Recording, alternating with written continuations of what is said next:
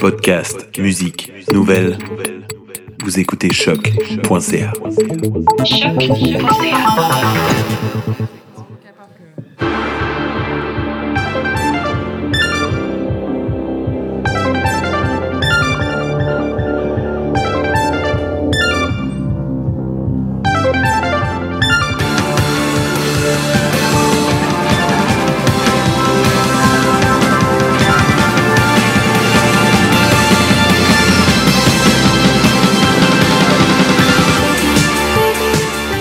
bien, le bonsoir et bienvenue à ce tout premier épisode de Demande au Geek, euh, le nouveau podcast parti par le département euh, qui invite les émissions geeks de choc.ca à venir faire un épisode spécial en direct de leur bar, le département. Et ils, on commence avec ni plus ni moins que nous, les Amazones, donc euh, émission de choc diffusée le mercredi à 11h, euh, qui fait on fêtait il y a deux semaines à notre dernière émission enregistrée notre 150e épisode. On est donc en onde depuis trois ans, depuis euh, j'ai dit ça, trois ans, depuis 2016, octobre 2016.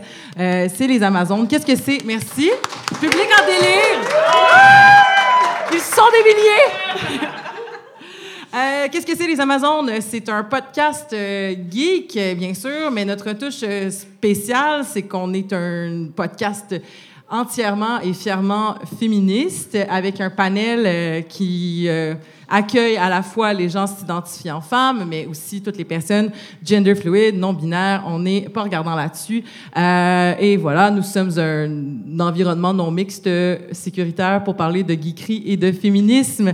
Mais aujourd'hui, on va pas parler uniquement de ça. On est quand même des geeks à à- à- c'est ça. Puis à la suggestion de Margot, parce qu'il y, y a Margot qui est autour de la table. On va parler aujourd'hui de jeux de société, puis on a un super beau panel pour parler de ça. Et j'aimerais ça qu'on commence par... Je vais commencer par me présenter, en fait, Elisabeth Simpson, animatrice, mais on va aussi faire un petit tour de table en commençant par euh, côté jardin. Allô? On va commencer avec Maude Lafleur. Comment ça va, Maude? Bonjour, ça va bien, toi? Ça va super bien. La dernière fois qu'on t'avait eu à l'émission, c'était pour parler de, de la théorie du chaos. On avait parlé beaucoup de Jurassic Park. C'était super bon. Oui, ben, Jurassic Park, j'ai j'ai toujours pas lu mal- malgré ta belle recommandation. Je suis désolée. Il n'y a pas de problème. Écoute, on a tellement temps. peu de temps dans la vie. C'est ça. Mais, euh, mais c'est pas grave, mais c'est ça. Donc, euh, merci d'être avec nous aujourd'hui. Tu vas pouvoir euh, participer à notre super combat des jeux et à aux discussions tout au long de, de l'épisode. Oui, ça me fait bien plaisir d'être là. On va continuer le tour de table avec Eve Gabouri. Comment ça va, Eve? Oui, ça va super bien et toi? Oui, ça va bien qu'on avait reçu pour parler de jeux vidéo. Donc, on avait pas- non, pour parler de Bandersnatch. Exactement. Voilà. Série Et- Netflix, oui. Et on va être là. En fait, tu vas être là, entre autres, aussi parce que tu es designer chez Astrolab. Donc, jeux de société, jeux vidéo, ça te connaît? Voilà, chez Astrolab, on fait et du jeu de société et du jeu de table. Et là, en ce moment, on travaille sur un nouveau projet qui fait du jeu hybride, en fait. Donc, euh, je suis ici pour parler du jeu hybride at large. Voilà. Super. On continue ce super tour avec Margot Blanchard, l'instigatrice de notre thème d'aujourd'hui. Ça va, Margot? Salut, Qui- moi ça va bien et toi? Ben, ça va super bien, ça va bien. Euh, Margot, qui est euh, aussi créatrice de jeux vidéo chez, chez, euh, Triple Boris. Exact.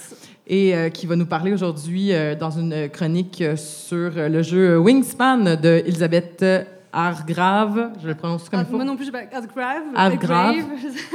en tout cas, des femmes autrices, parce que c'est effectivement, il n'y a pas beaucoup en fait des femmes qui font du jeu de société.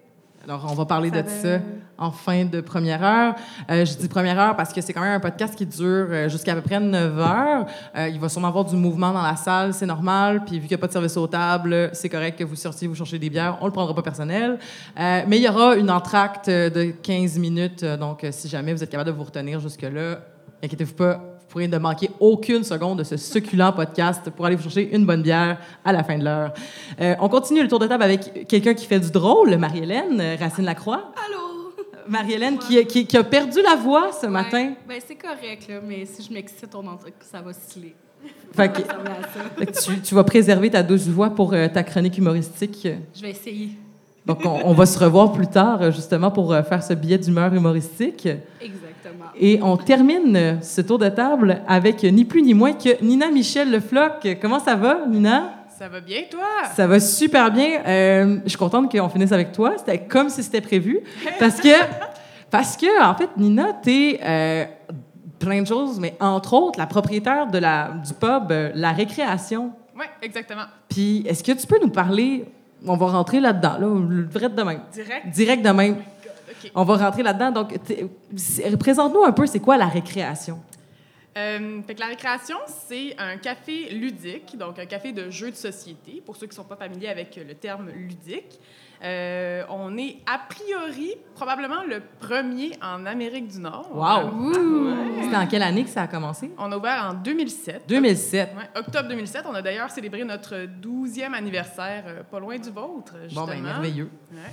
Euh, fait que c'est ça, on est un café ludique. Euh, Tu peux autant venir jouer à des jeux de société que juste venir étudier pour tes examens ou venir parler avec tes amis de tous les potins euh, du quartier. Ben, c'est vrai, vous êtes ouvert de jour, entre autres. euh, tu sais, comme vous êtes, comme vous êtes ouvert à quelle heure? Midi? Non, deux- non, non, on ouvre à 9 h en 9 heures semaine. le matin. Ah oui, oui, oui. Fait qu'on peut venir jouer à genre, on peut aller jouer à nos jeux préférés à 9 h le matin pour déjeuner. T'as envie de faire un Eclipse à 9 h pile, tu peux.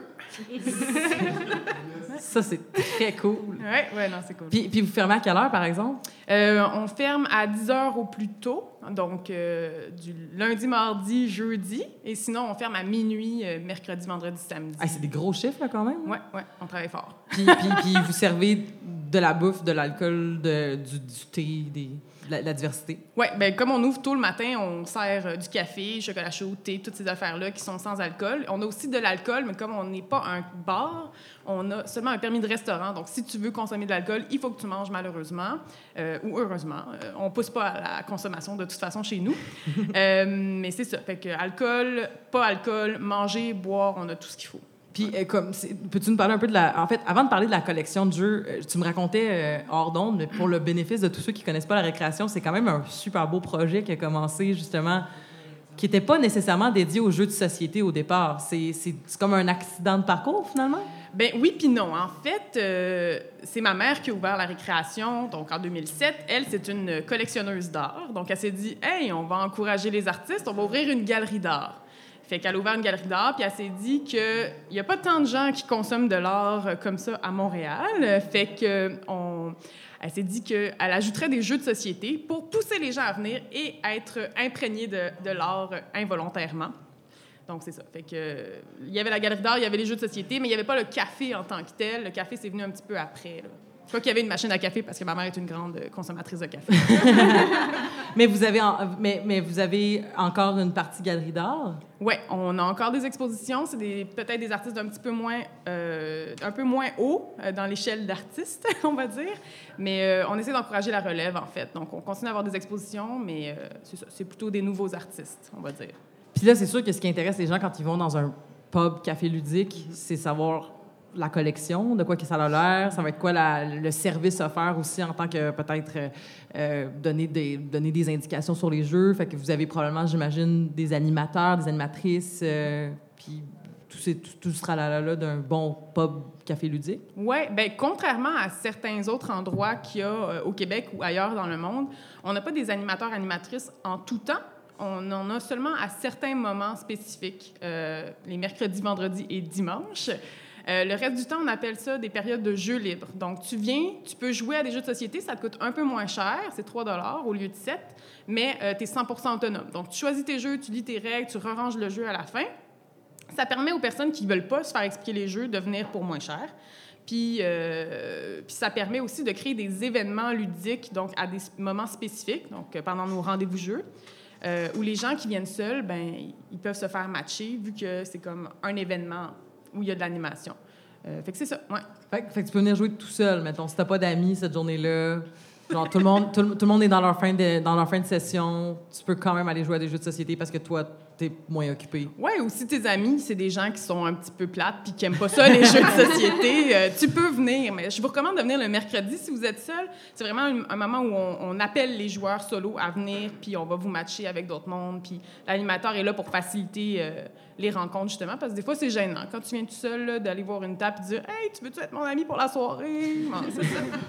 Mais avez-vous comme des activités comme plus euh, autres que l'animation qui va donner des indications sur les règles? Avez-vous des, journées, mettons, spécifiques dédiées à certains jeux ou euh, des, euh, des soirées, mettons, plus thématiques? euh?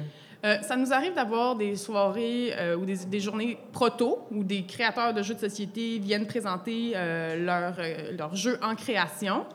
Euh, sinon, on Puis a... est-ce qu'on peut bêta-tester ces jeux-là? Oui, absolument, absolument. Ouais, on a un événement spécifique une fois par année pour ça, le dimanche des protos, le lendemain de la nuit blanche, en février-mars. Euh, mais sinon, on a souvent des gens qui nous contactent en fait pour venir faire tester leur jeu euh, pendant un, un rendez-vous jeu. Mais Là, dans ce moment-là, on l'annonce, tu viens, puis genre, tu peux tester ce jeu-là si tu veux, mais on force jamais personne à jouer à quelque chose. Fait on n'a jamais une journée qui va être comme, hey, aujourd'hui, c'est les aventuriers du rail. C'est vraiment ouvert. Ouais. Puis les protos, est-ce que, mis à part le fait qu'on teste, est-ce que vous donnez des récompenses au jeu qui a été le plus apprécié du public? Est-ce que vous donnez des choses comme ça? Ou... Oui, ben, le dimanche des protos qu'on fait une fois par année, c'est un petit concours là, euh, où les, les clients de la journée votent pour leur prototype préféré. Fait que déjà, euh, on va l'annoncer sur le- les réseaux sociaux, celui qui a gagné. Ça donne un petit peu de visibilité. Puis euh, on donne une carte cadeau à la récréation, puis des trucs comme ça. là, mais c'est pas un gros truc super organisé. C'est vraiment pour le plaisir. Je t'avoue que moi, je suis assez euh, novice, euh, pour ne pas dire newbie, dans tout ce qui est un peu le- la culture du jeu de société. Euh, on, on parlait pendant notre conversation de groupe pour organiser l'émission des palmes. J'ai aucune idée c'est quoi. Est-ce que tu peux m'expliquer qu'est-ce que c'est? Oui, les Palmes des jeux, en fait, c'est un concours de jeux de société édités, donc pas des prototypes, là, des jeux qui ont été euh, éprouvés, on va dire.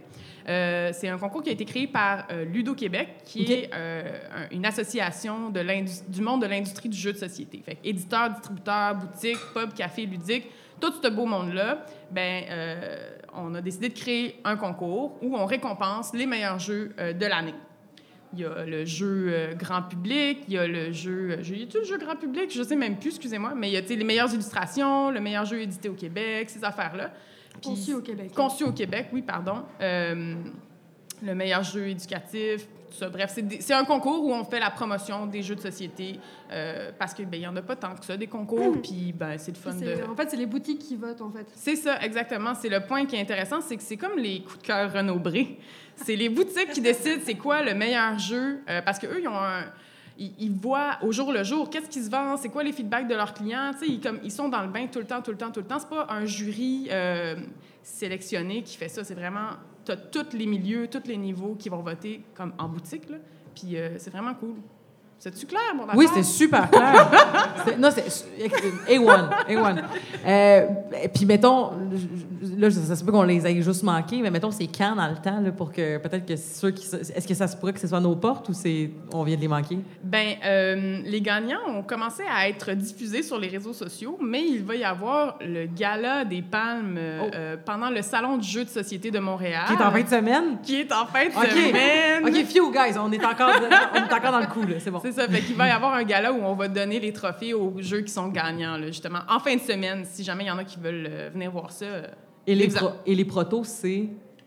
Alors, euh, le concours des protos, c'est une autre branche de Ludo Québec. Euh, C'est la première année qu'on fait ça. En fait, il y a un concours où des, des- des gens ont, ont postulé pour être candidats. Ça se dit ça? Ouais. Pour, euh, pour, pour, euh, présenter leur jeu de société en création après un panel. Margot, peut-être que tu peux coup, m'en c'est dire un- plus là-dessus, c'est- là, parce que C'est un bonne. concours de, de prototypes en fait. Ouais. Fait que l'idée c'est vraiment donc on a fait ok envoyez nos prototypes puis on a comme regardé les, on a regardé les règles puis ensuite on a comme fait aussi une première sélection après du coup pour tester vraiment les jeux parce que tu sais on peut pas tester tous tous les jeux. Donc on a fait une première euh, strate en fait avec les règles et les photos puis les vidéos une vidéo qu'on a demandé du coup euh, aux personnes. Fait aussi pour expliquer Mar- moi Margot je fais aussi partie du Do Québec en tant que secrétaire. Fait que je suis pas là-dedans euh, dans le dans le cambouis mais je vois un peu ce qui se passe euh, à travers faut ma, là. fonction En tant que euh, membre sec- du CA, t'as quand en même tant que secrétaire, je vois les courriels passer, là. je vois les, choses qui se passent, là. Fait que euh, c'est ça, donc c'est vraiment un concours de prototypes. Puis l'idée, c'est il y a vraiment deux, en fait, c'est donc un expert et un grand public. Et donc là, vraiment, ça donne une visibilité pour la personne qui- ou pour les personnes qui ont fait le prototype, parce que du coup, leur jeu va avoir une, une vraiment meilleure visité, visibilité. Puis le but pour un auteur ou une autrice de jeu, bah, c'est que son jeu soit, soit comme trouvé par un éditeur et qu'il le publie ensuite, en fait. C'est comme un Mm. manuscrit, en fait. Ouais, puis il y a une super belle bourse, je pense, à la fin pour les gagnants. là. Hmm. C'est vraiment cool, euh, genre de l'argent de la récréation, puis des affaires de même. Puis même aussi de la formation aussi. Ouais, par un euh, éditeur, par éditeur, ouais. euh, au Québec aussi. Fait que c'est vraiment une super belle occasion pour vraiment pour ces jeunes en fait et moins jeunes euh, qui veulent faire en fait du, du jeu de société, ils veulent commencer aussi. Mais, en mais là, c'est ça, c'est pas les compagnies qui veulent pousser un projet qui savent qu'ils vont être lucratifs. Mettons, s'ils sortent à Noël, ça va être comme des. des ça peut être toi puis moi. Oui, on écrit un ça. jeu. On, a un minimum de talent artistique, puis on fait un prototype. En fait, c'est sûr que le prototype va plutôt analyser l'aspect gameplay du jeu. C'est-à-dire que si ton visuel, euh, si t'as t'as- t'as pas un illustrateur, une illustratrice qui a fait de ton jeu, bah, c'est pas grave. On va vraiment tester le gameplay du jeu, le fil du jeu, comme un éditeur finalement euh, testerait ton, manuscrit, ton, prototype. Et après, lui, passe à l'étape supérieure qui est après de transformer ton prototype en un vrai jeu en faisant appel par exemple à un illustrateur, une illustratrice qui vont faire le visuel, revoir un petit peu le gameplay s'il y a besoin. Mais normalement, le travail de gameplay est terminé au moment en fait où l'éditeur prend le jeu. C'est sûr qu'il y a toujours un petit peu de modification une fois que le jeu est pris par un éditeur, parce qu'ils ont chacun leur ligne directrice, mais c'est ça, c'est un jeu qui est à peu près éprouvé, là, vraiment. Ouais, au niveau du gameplay en tout cas en général. Le- C'est le gameplay finalement qui est acheté entre guillemets. qui Exact. Puis on Le- peut pas se leurrer, des tours- concours comme ça, ça donne vraiment une belle plateforme pour les créateurs de jeux. Là. Mais ça, c'est le. Dans le fond, ça, on parle du, des protos qui va être aussi diffusés ce week-end. Ben oui, Ben, pendant ça. le salon du jeu de société de Montréal. Puis les dimanches protos de, de, la, de la récréation, ça, c'était quand? Ça, c'est le lendemain de la nuit blanche pour Ah. Montréal en lumière, là, parce qu'on est tellement fatigué que le lendemain, on n'a pas envie d'expliquer des jeux de société. Fait qu'on dit aux gens, venez montrer vos jeux, ça va nous faire une pause. C'est bon. Euh, c'est quoi qui est comme. C'est quoi qui est comme, mettons, euh, adéquat pour. euh, je sais pas comment dire, mais tu sais, vous, en tant que propriétaire de café ludique, là, dans le fond, vous devez comme avoir une espèce de job de sommelier des jeux de société. Là. Puis genre. Non, mais. Ça a l'air euh, peut-être un peu euh, farfelu, là, tu comme Non, ça. non, mais c'est un terme qui est utilisé dans un autre pub ludique. Le colonel Moutarde, ils appellent ça des sommeliers de jeux. Ah, ben, Ouais. Caroline. Ouais, ouais, ouais. Ils sont faits ici au Colonel Moutarde, hein? Hein? Leurs cocktails sont bons, mais ils sont chers. Ah. Mais- mais- ils ont mais non, décidé mais ils de sont baisser, fins, ils sont ils bien ont baissé leur prix. C'est vrai, j'ai Ouais, vu ça. ouais, ouais. Ils ont baissé leur prix parce qu'ils ont créé une carte de membre et tout ça. C'est ça. Il y a une Ok. entrée jeu à payer maintenant. Donc voilà, on parlera pas trop des, des- Excusez. des- des- on parlera pas trop des, des, des- des, euh, comment qu'on dit? Des com- compétiteurs. Euh, mais euh, mais mais c'est vrai. Mais en fait, c'est ça, c'est que comment est-ce que tu fais, mettons, pour comme passer à travers, mettons, une personne? Est-ce que ça t'arrive beaucoup d'avoir, mettons, des gens justement avec la démocratisation des cafés ludiques qui viennent te voir et qui sont comme, ouais, ben c'est ça, je sais pas ce que j'ai envie de jouer, je sais pas ce que j'aime, je sais pas ce qui pourrait être facile, je sais pas ce que. Bah. Ben, OK. faut savoir que moi, je suis pas animatrice parce que je suis pas quelqu'un qui est pédagogue. Euh, malheureusement, je n'ai pas hérité de ça. Euh, moi, je suis vraiment dans la gestion. Euh, je suis derrière le comptoir, je fais le service. J'anime pendant des événements parce que je suis bien friendly, mais je suis pas la meilleure pour expliquer. J'ai des animateurs et des animatrices qui sont là pour le faire. C'est sûr que quand ils sont pas là, j'essaye de guider les gens le plus possible. Et oui, il arrive régulièrement qu'il y a des gens qui viennent qui sont comme euh, ben, vous avez vraiment beaucoup de jeux, je sais pas quoi prendre, c'est difficile de sélectionner. Puis c'est sûr que, euh, ben, en étant dans l'univers du jeu de société depuis 12 ans, j'ai quand même plus de connaissances que Monique qui vient de commencer. Fait que euh, c'est ça. Mais Monique aussi mérite de jouer à un bon jeu de qualité Ben, c'est qui est pas. Monopoly, mettons. Exactement. Puis c'est sûr qu'on va commencer à expliquer des jeux euh, selon à quoi les gens ont joué auparavant. Parce Mhm. que si je te lance sur un Terraforming Mars, Que j'ai essayé pour la première fois hier. hey, nice! J'ai pas gagné, mais je suis pas arrivée dernière. Ben, bravo! C'était malade. De toute façon, l'important, c'est d'avoir du plaisir. C'est vrai. Ouais, L'important, hein? c'était Voilà. d'avoir du plaisir. Parce que ça. tout le long du jeu, en fait, on était quatre personnes, puis il y en avait trois. Excuse-moi, je fais une petite parenthèse. On était trois, euh, quatre personnes, mais trois qui avaient jamais joué. Tout le long, on était comme, on n'a aucune idée si on est en train de gagner, mais c'est bien le fun. Ouais, mais la première game est un petit peu ardue aussi. Là, mais, Ben, c'est euh, ça, hein. Mais c'est ça. Si tu as joué à Gangster dans ta vie, je vais pas te montrer un Terraforming Mars. sais. je comprends. Fait qu'on va se baser sur tes connaissances, que tu as envie de jouer. Tu sais, si tu me dis j'ai envie de jouer à un jeu drôle et stratégique, ben je vais peut-être me gratter la tête puis réfléchir longtemps, mais ça se peut qu'on trouve quelque chose, tu sais. Mais c'est ça, quoi. Drôle et stratégique. Ouais. Ça doit exister. Bonne chance. Un petit cash and guns, peut-être? Ouais, à la limite. Hey, je ça pourrais devenir sommelière des jeux! Écoute, justement, on cherche des employés. euh, Je suis en retrait préventif, mais je pense que c'est illégal à la CNSST d'avoir une deuxième job pendant que tu es en retrait. écoute, euh, on, verra- on parlera de ça après le show, là. Ben, écoute, merci beaucoup, Nina. Euh, ça, ça, ça va vite, le temps. Oui, mais, ça fait plaisir. euh, je t'invite à continuer à partager euh, au, fil, au fil du temps. Je pense qu'on va tomber aussi un petit peu en mode de discussion bientôt. Mais j'aimerais quand même terminer parce qu'on a parlé énormément beaucoup du salon euh, de- de- des Jeux de société de Montréal. Ça va être quoi la place de la récréation dans ce salon-là? Dans le fond, nous, on est commanditaire de la zone euh, jeux de société. Donc, c'est vraiment une place où il n'y a pas de vente. C'est vraiment, tu viens jouer, tu as fait ton magasinage pendant le salon, tu es tanné, tu veux t'asseoir, tu veux jouer. Nous, on est là, on va avoir des animateurs, on va vous faire jouer à des jeux de société toute la fin de semaine. Puis, si jamais vous avez envie de me jaser, je vais être là 24 heures sur 24. Puis on peut jouer à des jeux qu'on a achetés ou à des jeux que vous allez pro- pro- proposer? Ou, Ouais, euh, On amène des jeux. Si tu as envie de jouer à ce que tu viens d'acheter au salon, c'est tout à fait possible, mais il y en aura déjà sur place. C'est-tu comme dangereux d'acheter un jeu que tu n'as pas essayé? J'avais eu cette discussion-là. Non, mais c'est que j'étais allée à l'imaginaire en fin de semaine. C'est que j'étais allée à l'imaginaire la semaine, euh, c'est ça, la semaine passée pour acheter. Je Oh oui, vient ont de joué. l'acheter. Ben, c'est tellement un nice jeu. Je sais pas si vous avez joué à Villainus, mais c'est ça. euh, puis euh, je, je me suis, je me suis fait répondre de façon un peu condescendante par le vendeur. Euh, ah oui, ben c'est sûr, hein, c'est Disney. Puis j'étais comme, non, non, je l'ai essayé. Il est, c'est un bon jeu. Mais ça, y a-tu comme un danger quand même? euh? Ben c'est sûr que les jeux, ça peut pas plaire à tout le monde. Fait que évidemment, il y a un danger, mais il y a tellement un gros public de jeux de société depuis quelques années que c'est sûr que si tu l'as trouvé de la merde ton jeu, il y a quelqu'un qui va l'aimer puis tu vas pouvoir le revendre. Ah, c'est pas grave. Mais j'encourage quand même les gens à venir dans les cafés et pubs ludiques pour tester les jeux avant de les acheter. Parce que ça coûte juste 3 piastres de toute façon en- Exact. en partant. Faites pas comme moi puis achetez pas le jeu d'occupation double de l'année passée. parce qu'il est rendu à parce que- OK, il était rendu à 70% de rabais, ça me faisait vraiment rire. fait que je l'ai acheté pour mon coloc, puis on a joué une fois et c'est tellement mauvais. Parce que des fois, On était fâchés. Je, je veux savoir pourquoi c'est Oui, mauvais. pourquoi c'est mauvais? ben, c'est méchant parce qu'à la base, c'est un vrai jeu en parenthèse Oui, qu'ils ont, vrai. dans la cabane. qui ont mis vrai, un skin dessus, puis ils regardent comme je sais pas qui, qui a fait le jeu, puis tout, mais en tout cas, les mécaniques sont pas super intéressantes. euh, ça, en tout cas, ça, t'es comme supposé. En tout cas, c'est c'est juste pas bon, là. mais quand tu l'ouvres, faut que tu mets des petits collants des candidats sur les petits pions, puis ça, c'est le plus de fun que j'ai eu avec ce jeu-là.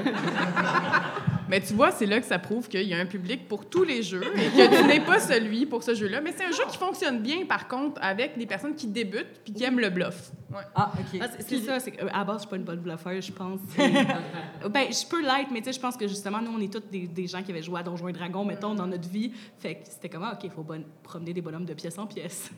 cool. Mais le plus important, c'est est-ce que Paisy et Olivier ont fini ensemble? moi, j'ai essayé, mais moi, je suis la seule chez nous qui était pour ce couple-là en Grèce. Fait qu'en tout cas, ça s'est pas passé. de un an, là, vous êtes un peu en retard, les. Hey, moi, j'ai aucune idée de quoi vous parlez. j'ai aucune idée. En tout cas, Team Trudy. Moi aussi. Moi, ce que j'ai compris, c'est qu'il y a un Kevin, puis il sait c'est où chez lui. C'est juste ça j'ai compris. Non, ça, c'est Carl. ça, c'est cette année. Mais je, en tout cas, je suis plus, mais je sais ça. OK. Euh, euh, pour revenir au Salon de jeu de Montréal, en bref. euh, euh, non, c'est ça. Je n'irai pas dans d'autres détails. mais- parce que j'allais dire que j'ai acheté. Écoute, je l'ai fait une fois, moi, acheté un jeu de société que j'avais pas testé. C'était le jeu de Buffy à Sunnydale. Puis j'ai vraiment pas aimé ça parce que c'est très difficile. Genre, je, genre, je trouvais que c'était un jeu qui était particulièrement tough. Puis j'étais comme. Puis là, je disais ça à quelqu'un récemment qui me disait comme Ah ouais, c'est vrai que. C'est vrai que c'est. c'est- c'est- Ouais, mais tu sais, ça donne un défi. Je suis comme, ouais, mais t'as sept saisons, t'aurais pu faire une gradation de difficulté, là, tu sais, comme un peu ils ont fait avec Hogwarts Battle. Ouais. Harry Potter, ouais. Mais ouais. Non, c'est sûr. Ben, tu sais, c'est sûr que ça dérange moins de te moffer avec un jeu qui coûte 20$ qu'un jeu qui en coûte 60$. tu sais. Voilà. Fait que c'est l'intérêt de venir dans des endroits ludiques. Puis à la limite, si tu sais pas si on a le jeu, appelle-nous ou crée-nous sur Facebook, puis on va te le dire. Ah, c'est une bonne idée, ça. Non, puis il y a aussi les jeux à scénario aussi, c'est une très bonne idée parce que tu vas pas acheter Time Stories puis tous les scénarios, tu peux juste aller à un, à un endroit ludique et comme ça tester le jeu, faire un scénario, tu sais, puis Ah ouais, nous, les jeux qui sont ça, plus joués, c'est les unlock. Les- Ah, Définitivement. j'aime tellement Unlock. ouais. Ah, j'aime ça, ce jeu-là. J'ai joué la première fois dans un pub ludique. Je pensais que ça se passerait. Ben, pas pour la première fois, mais j'ai récemment, j'ai pour la première fois joué à un Unlock dans un lieu public. Je voulais juste refaire ma phrase pour que la syntaxe ait du sens. Euh, et euh, je pensais que ça se passerait mal, mais finalement, mis à part le fait que j'avais comme besoin de mes écouteurs à un moment donné, parce que, tu sais, quand tu veux écouter des, des, des bruits sonores, euh, c'est pas pratique quand il y a du bruit partout. Mais des bruits sonores, ça se dit pas, ça, c'est pas grave. Des affaires qui font du bruit. C'est ça. Mais euh, c'était vraiment le fun. Fait que bref, je pense que je vais aller euh, continuer à jouer à des Unlock. On les a toutes. Fait que Vous tu avez viendras jouer toutes? chez nous. Il nous manque juste lui qui vient de sortir hier. On ira jouer à Unlock après, guys. Yes! Euh, puis pour, pour terminer sur le salon de jeu, en fait, le salon des jeux de société de Montréal, en fait, je voulais quand même spécifier que, bon, c'est ce week-end, le 30, 1er, oct- le 30, 30 novembre, 1er décembre, que ça va être au marché Bon Secours. Bon secours, ouais. Et sachez en grande primeur, public en délire, que- qu'il y aura à partir de demain, euh, je, vais, je vais poster un concours. On a quatre paires de billets à faire, à faire euh, gagner à travers euh, les gens qui vont répondre à notre pause de concours. Donc, euh, quatre paires de billets qui vont vous donner une entrée pour tout le week-end. Donc, si jamais vous voulez justement, j'ai Fanny ici qui vous montre les 10 billets. Donc, euh, je vous invite à aller sur la page Facebook des Amazones demain pour ceux qui sont live. Pour ceux qui nous écoutent en podcast, ben, il est probablement trop tard, mais c'est pas grave. J'espère que vous avez eu un beau salon des jeux. Et j'aimerais encore une fois remercier Nina, notre invitée qui est venue nous parler de la récréation. Donc, euh, merci beaucoup, Nina. Merci pour l'invitation. On va continuer donc euh, en chronique et je vais passer la parole à Eve Gaboury. Oui, salut. J'ai déjà donné toutes les punchs de l'épisode, mais c'est ça, tu vas nous parler de jeux hybrides. Exactement. Ben, j'ai profité de cette petite chronique, en fait, pour faire un retour sur qu'est-ce que le jeu hybride, voir un peu euh, ce qui s'est fait euh, au courant des, euh, des dernières années, puis de voir un peu, bon, qu'est-ce qu'on en retire de ça, qu'est-ce qu'on peut, qu'est- qu'est-ce qu'on peut en déduire, en fait, de, de l'évolution du jeu hybride, puis quelle est sa place, en fait, dans l'univers ludique, puis euh, bon, voilà. On pourrait d'abord commencer par se poser la question, mais qu'est-ce que l'hybride? Qu'est-ce qu'un jeu hybride? Qu'est-ce qu'un jeu hybride? Fait que moi, je suis allée regarder, écoute, Back to Basic, le Larousse, qu'est-ce que ça veut dire hybride? Ça veut dire qu'il est composé d'éléments disparates. Ce qui est très, très large, puis ce qui veut dire un peu pas grand-chose. Mon chandail, tes cheveux. Tout est disparate éléments dans la vie. Donc, moi, je me suis permis de me dire, ben, dans le cas des jeux hybrides, en fait, on parle plus souvent de la rencontre de la technologie avec des éléments de jeux de table classiques. Quand on parle de technologie, on pourrait se dire, bon, oui, jeux vidéo, mais on peut aussi se dire euh, réalité augmentée, reconnaissance vocale, euh, interface, application. Bref, on peut même parler, écoute, la technologie, je veux dire, ça dépend de son époque, puis le jeu hybride existe depuis très longtemps. En fait, on a l'impression que ça, ça s'est développé avec les applications. En fait, ça fait bien longtemps que c'est là. On pourrait même, là, si on pousse, là, on pourrait même penser à Opération, qui a été euh, créée dans les années 1965. Est-ce qu'on peut penser au jeu de crib qui, inclu- qui incluait les cartes et un petit bout de bois? Eh Ben écoute, est-ce que c'est technologique? Je sais pas. Je pense que... Ouais, là, peut-être... euh, Non. Peut-être on s'éloigne. Donc, je- je- bref, je- on, pense à Opération, on était dans, dans l'électrique pur. Maintenant, on peut se dire, bon, ben, il y a eu une certaine évolution avec les technologies qui sont ressorties. On peut d'ailleurs penser euh, les, premiers jeux qui ont été créés, en fait, euh, dans les années euh, 80. Il y a eu tout d'abord Stop Thief, en fait, qui utilisait un gadget euh, électronique. Le but, en fait, c'était d'utiliser le Crime Scanner, euh, qui était, c'est ça, une bébelle que tu utilisais pour entendre des sons qui permettait de savoir où était le voleur sur un plateau. Donc, bon, tu dois te promener pour retrouver le voleur et utiliser, euh, dans le fond, le, bruitage ou les effets sonores pour comprendre euh, par déduction où est le voleur. Wow. On peut ensuite parler, bon, boum, dix ans plus tard, on se ramasse avec Atmosphere en Ah, ben 91. Grand classique. Ça, c'est tellement nice. Oui, Seigneur des clés! J'ai un ami qui l'a joué il y a comme deux ans, puis il a dit c'est tellement poche. Ben, Si t'as un cœur d'enfant, c'est le fun, OK? Le temps, écoute, t'avais une cassette VHS, t'avais l'espèce de maître du jeu. En une heure, il fallait que tu, euh, tu, tu résous les, les, les énigmes et tout ça. Donc, on était vraiment, on s'approchait de l'immersion, on était vraiment de plus en plus dans l'interactivité et proche de la technologie. Euh, ensuite, on fait un autre boom, 20 ans, euh, 20 ans dans, dans le temps, puis on se retrouve en 2008 avec Space Alert, qui est en fait le premier jeu, si on peut dire, le pionnier en fait de, de ce qu'on s'imagine comme un jeu hybride. Donc, c'était la première application. On se retrouve dans un jeu coop dans l'espace. Euh, ça nous permet vraiment, grâce à l'application, de mettre en fait l'immersion puis la, la narrative de l'avant, chose qui n'était jamais, qui n'avait pas été vue par le passé. CD. Oh, Margot, ça- faut que tu parles dans le micro, c'est un podcast. Non, mais c'est je voulais juste, non, que je voulais pas. je Ah, voulais ben pas, ça se peut, la- Je voulais écoute. pas la rectifier, vraiment, je voulais juste qu'elle Ben, m'entende. puis que... Je dis, je dis peut-être de la merde, mais tout ça c'est- pour c'est- dire. c'est des CD-ROM en fait, parce que d'où le fait que c'était en 2000, c'est CD-ROM. Puis après application, mais excuse-moi, je voulais juste Trop pas fort, te, ben, je je voulais te pas te rectifier, je veux juste que tu m'entendes juste discrètement. Ah, cute, mais je te remercie. C'est, on a toujours besoin. Pour ceux qui n'ont pas entendu, parce que Margot. Margot parlait pas dans le micro, c'était des CD-ROM, mais après, c'était une application. Continue, Eve. Donc, pour terminer, on se retrouve quand même avec le côté, le numérique qui est au service de l'immersion. Euh, malheureusement, bon, souvent, on se retrouve avec des, des gadgets ou des gugus qui mettent qui mettent moins de l'avant l'importance de la mécanique. tu sais. Puis en termes de game design, bon, c'est moins intéressant, mais en même temps, ça amène tout le côté narratif euh, bon, qui est prisé en ce moment là, je- dans notre univers là, ludique. Qu'est-ce que tu veux dire, le côté narratif? euh?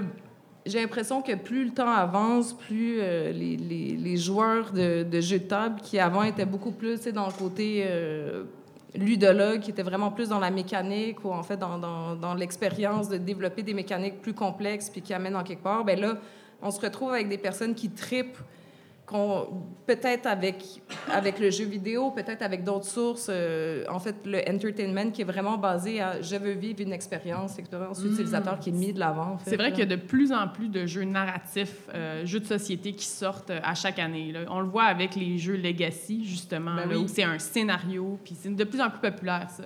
Absolument. Fait que tout ça pour dire qu'il y a eu plein de, pro- il y a- il y a eu plein de, dans le fond, de jeux hybrides qui se sont faits. On pense totalement à World of euh, Yo-Ho, qui était en fait un jeu de réalité augmentée, où est-ce qu'on utilisait chacun un téléphone qu'on plaçait sur un plateau de jeu qui incarnait un bateau de pirates. Puis, euh, ben, en fait, c'est- des combats navals. Donc, euh, tu places tes... Écoute, c'était complètement... euh, tout le monde capotait, en fait, avait tellement hâte que le jeu sorte. Du moment que le jeu sort, les mécaniques sont pourries, l'application est bug. La, la technologie n'est pas encore rendue là pour qu'on puisse vraiment avoir une expérience totale, mais ça laissait prévoir, en fait, ce qui pouvait arriver. Mais c'est souvent ça. Des fois, les pionniers vont faire des erreurs parce qu'ils, tu sais, comme, ils vont, ils vont avoir l'idée avant que. C'est des Léonard de Vinci, là. Tu sais, il y avait, le dessin était là, mais il pouvait pas le faire encore, son parachute. Là, Oui. On dirait qu'ils étaient Puis- pressés de sortir le jeu avant tout le monde, puis qu'ils n'ont pas complété la recherche, parce que le jeu, c'est comme une bonne idée, mais ça aurait tellement pu être plus. Ouais. C'est définitivement ce qui en sort de la plupart des personnes qui ont joué. C'est quand même triste, mais bref, ça laissait présager quelque chose. Puis là, récemment, euh, il y a un jeu qui a été mis un peu de côté à cause de Détective qui était sorti la même année, mais là, on pense à Chronicles of Crime qui est sorti, qui est en fait une expérience de jeu hybride où est-ce que à la fois on utilise une application avec de l'interface de jeu, où est-ce qu'on scanne avec du QR, à la fois de la réalité augmentée où est-ce qu'on doit rechercher dans une pièce ou dans des lieux en fait des, des indices. On est un détective, faut qu'on trouve c'est qui le meurtrier, donc on interroge des suspects, on va sur des lieux différents. Et je pense que là, on se retrouve avec un jeu qui réellement vient combiner en fait tous les aspects de l'hybride, que ce soit la réalité augmentée, l'application, le jeu. Pour une fois, on sent que chacun a sa place et est un pilier en fait du jeu. C'est pas juste de la frime ou l'utilisation de, de, de la technologie qui souvent euh, on, on- on comprend que c'est un gadget, on comprend que c'est un support en fait. On compte des points, on, on utilise plus la bébelle pour dire waouh, on est hybride. Une, une Si on- gimmick aussi, une gimmick Une de ga- vente. ouais, une gamique. Si on pense par exemple à. euh, écoute, ça fait longtemps, mais je sais pas si vous avez joué à comme euh, Hollywood Planet, là, où est-ce qu'il fallait comme peser sur des affaires, puis à un moment donné, ça, ça, ça popait, là, ça- c'était comme juste. euh, c'est juste une excuse pour avoir des affaires qui flashent puis être désagréable. là. Mais c'était comme, mais c'était une façon quand même de noter le temps, là, tu sais, pour dire comme quand c'est fini. Je pense que c'est ça, c'est quand le- la musique est finie puis ça explose, t'as comme c'est terminé. passe de quoi? Mais c'est ça, sais, ça c'est- c'était plus désagréable qu'autre chose. souvent ça, des jeux jouets. Ah, ouais, exactement. Bien, bien dit. Donc, moi, ce que, à travers toutes ces époques-là, à travers, comme dans le fond, l'évolution des, des jeux hybrides, euh, on en est venu, dans le fond, ben, j'en suis venu à la réalité que le jeu hybride, c'est vraiment la conséquence de notre zeitgeist, puis dans le fond, de tout ce, qui a suivi notre époque actuelle. Moi, j'en j'en ai retiré, dans le fond, quatre points euh, essentiels, selon moi. Bref, dans notre euh, réalité actuelle, on vit un virage numérique. Donc, le numérique s'intègre dans tous les aspects de notre vie. On a des téléphones intelligents, on a des devices d'Alexa. Euh, ça simplifie notre vie.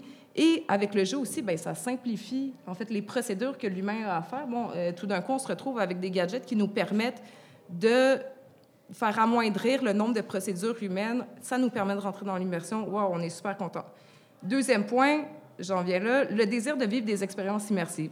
On, regarde ça dans le fond avec euh, les Escape the Room, avec tous les jeux qui ont de plus en plus une teneur narrative dans le jeu vidéo euh, notamment. Donc, on, retrouve ce besoin-là d'être immergé dans un univers et ça, c'est une bonne chose, ben, selon moi. Bref, ça a des conséquences directes sur le flow, sur l'intégration. Le moins on a de mécanique à faire, puis le plus que notre application peut le faire, ben, ça nous permet tout d'un coup de pouvoir plus se concentrer sur l'histoire, puis de rentrer dans le flow. Mais j'ai l'impression aussi que ça nous, ça nous permet d'avoir plus de possibilités. Tu sais, C'est ce que, ce, que, ce que le papier, le carton, des fois, ne, ne nous rend pas possible. Je pense entre autres à Unlock, dont on a parlé, mais juste le fait que, ben, out of nowhere, ma tablette se transforme en une bombe à- que je dois, que je dois m'arranger pour qu'elle explose pas. C'est quand même fascinant. Les, les possibilités sont assez larges. Le tout, c'est pas de tomber bon, dans, dans- c'est ça, dans, dans quelque chose de, de support, puis ce serait facile, en fait, d'utiliser la technologie sans trop se questionner sur le design. Le but, en fait, je pense, ultime, ce serait vraiment d'intégrer la tech dans le design, puis là, on aurait des produits de qualité. Je pense qu'on s'en va vers ça, euh, bien honnêtement. Donc, de ne pas avoir des outils qui sont sur des téléphones et des tablettes, mais d'avoir des outils technologiques qui sont dans le... Ça pourrait être sur tablette aussi. C'est juste, en fait, d'y penser dans le design, puis que ce soit pas juste, ah, shit, on, on veut être hype, on veut être tendance, donc on va faire une, on va faire une application, puis pas trop se questionner à savoir si elle s'intègre dans les piliers de fondement. Je pense que c'est là qu'on pourra vraiment utiliser les applications, comme de manière absolue, c'est qu'on va être capable de, vraiment bien les, intégrer dans le game loop. Euh, je termine mes deux points. Dans le fond, il en reste deux. Ben, c'est ça. Le côté, en fait, euh, notre, notre société actuelle, bon, on se questionne beaucoup sur l'écologie et le virage écologique. Je pense que euh, ce virage vert-là, bon, un, on a un pad de jeu qui a 100 pages, j'ai une application. Je pense que de plus en plus, on va peut-être tendre vers des jeux hybrides où, dans le fond, on aura moins à utiliser du papier, à utiliser des objets tangibles. Bon, peut-être que ça pourrait plaire à certains. Et en fait, éthiquement, je pense qu'on se rassure en se disant, bon, ben grâce à ça, écoute, ce point-là a quand même des bémols parce qu'on s'entend qu'un réseau informatique, euh, Serveur. un serveur, ça demande de l'énergie en titi. Fait que c'est peut-être pas si bon que ça, mais pour l'instant, je pense qu'on on se flatte le dos en se disant que, bon, on fait une bonne chose pour la Terre. Puis, dernier point, l'importance de jouer ensemble, puis la proximité physique. On est quand même dans une société où est-ce qu'on a vu le jeu vidéo, oui, on joue ensemble, mais souvent on joue en ligne. On, est, euh, on se sent seul, puis je pense qu'il y a une espèce de regain vers, dans le fond, l'humanisme, puis le côté, bon, on s'entraide, l'importance de ne pas être isolé, le jeu de société qui prend une place prédominante dans on a du plaisir tous ensemble. Donc, l'hybride, c'est peut-être une manière, en fait, de faire le pont avec la technologie qu'on considérait, en fait, comme peut-être étant un facteur nuisible pour la connexion humaine. Mais là, tout d'un coup, ben, on le retrouve intégré, puis c'est même un, un support ou un agrément qui permettra possiblement d'intégrer des plus jeunes générations qui sont peut-être trop qui sais, la technologie puis les, les jeux de vidéo. Ben là, tout d'un coup, je te dis, ben viens, on va tous jouer ensemble à un board game, puis en plus, tu vas avoir du feedback visuel puis des flashs, euh, de la lumière comme thème, tu sais. Donc, voilà. Moi, je pense que l'hybride euh, prend une place de plus en plus intéressante, du moins. Euh, déjà, ça fait longtemps que c'est là, ça va pas s'en aller. Mais on pourrait voir, dans le fond, le jeu hybride comme, en fait, une création d'un troisième type, en fait. On, on peut s'imaginer le jeu de table traditionnel, le jeu vidéo. Je pense pas que le jeu hybride va prendre la place des jeux de table traditionnels, mais pas pour l'instant. On s'en reparle dans 50 ans, mais pour l'instant, je pense que c'est juste, on crée un nouveau produit, on crée une nouvelle... euh, un euh, nouveau continent à découvrir, puis que, euh, voilà. Puis en plus, en tant que designer, c'est comme vraiment des, des, des enjeux intéressants à travailler, moi je trouve. Là, c'est comme des. Quand tu parles justement de ramener le design, justement, et les technologies, bah, c'est là où le côté un peu de jeux vidéo aussi ressortent. Puis moi, je vois comme tellement des possibilités. Puis il y a comme truc, c'est qu'il n'y a pas. Ça n'a pas été encore créé, en fait. C'est qu'il y a comme plein de possibilités, de, de mélanges, de genres, de types de jeux qui n'ont pas été encore faits en hybride. Fait qu'il y a vraiment un océan un peu à découvrir. Puis en tant que designer, c'est comme hyper excitant, là. Il y a aussi l'avantage que le jeu hybride, c'est un facilitateur. C'est des fois un jeu de plateau va tellement être mécanique que tu viens ensevelir du monde de règles puis de genre, OK, il faut que j'avance ça de 3 puis de 4. Puis tu sais, des fois, l'application, là, ça va juste faciliter ça puis ça vient ouvrir le jeu à un tout autre public. tu sais. Exact. Absolument. Ben, tu sais, quand, quand on le comprend, le cerveau, je veux dire, a une attention qui est limitée, a une mémoire qui est limitée aussi. Donc, euh, du moment qu'on enlève euh, des procédures humaines, puis qu'on en- on rajoute une aide, en fait, euh, informatique ou Puis, euh, puis même le- numérique. Le, storytelling, ça aide justement aussi à rentrer plus facilement dedans. Ben, exactement, C'est un tu- accélérateur aussi, tu que- baisses, tu baisses l'implication, tu sais, comme cognitive du joueur, qui peut laisser cette place-là à l'immersion, à l'expérientiel, à la narration. Ça rend tout moins lourd. Voilà. C'est beau, la technologie. hein? Ben, c'est beau, puis c'est beau ce que tu dis. C'est c'est inspirant. Ben, merci. Ben, merci, Eve, ça- pour cette super chronique. Merci à vous. On continue donc pour euh, la dernière chronique de la, de, la deuxi- de la première heure, dis-je. Je vais passer en fait la parole à Margot qui nous a dit, euh, quand on cherchait des, des choses qui, qui étaient importantes de souligner pendant ce- cet épisode spécial jeu de société, elle a dit il faut qu'on parle de Wingspan.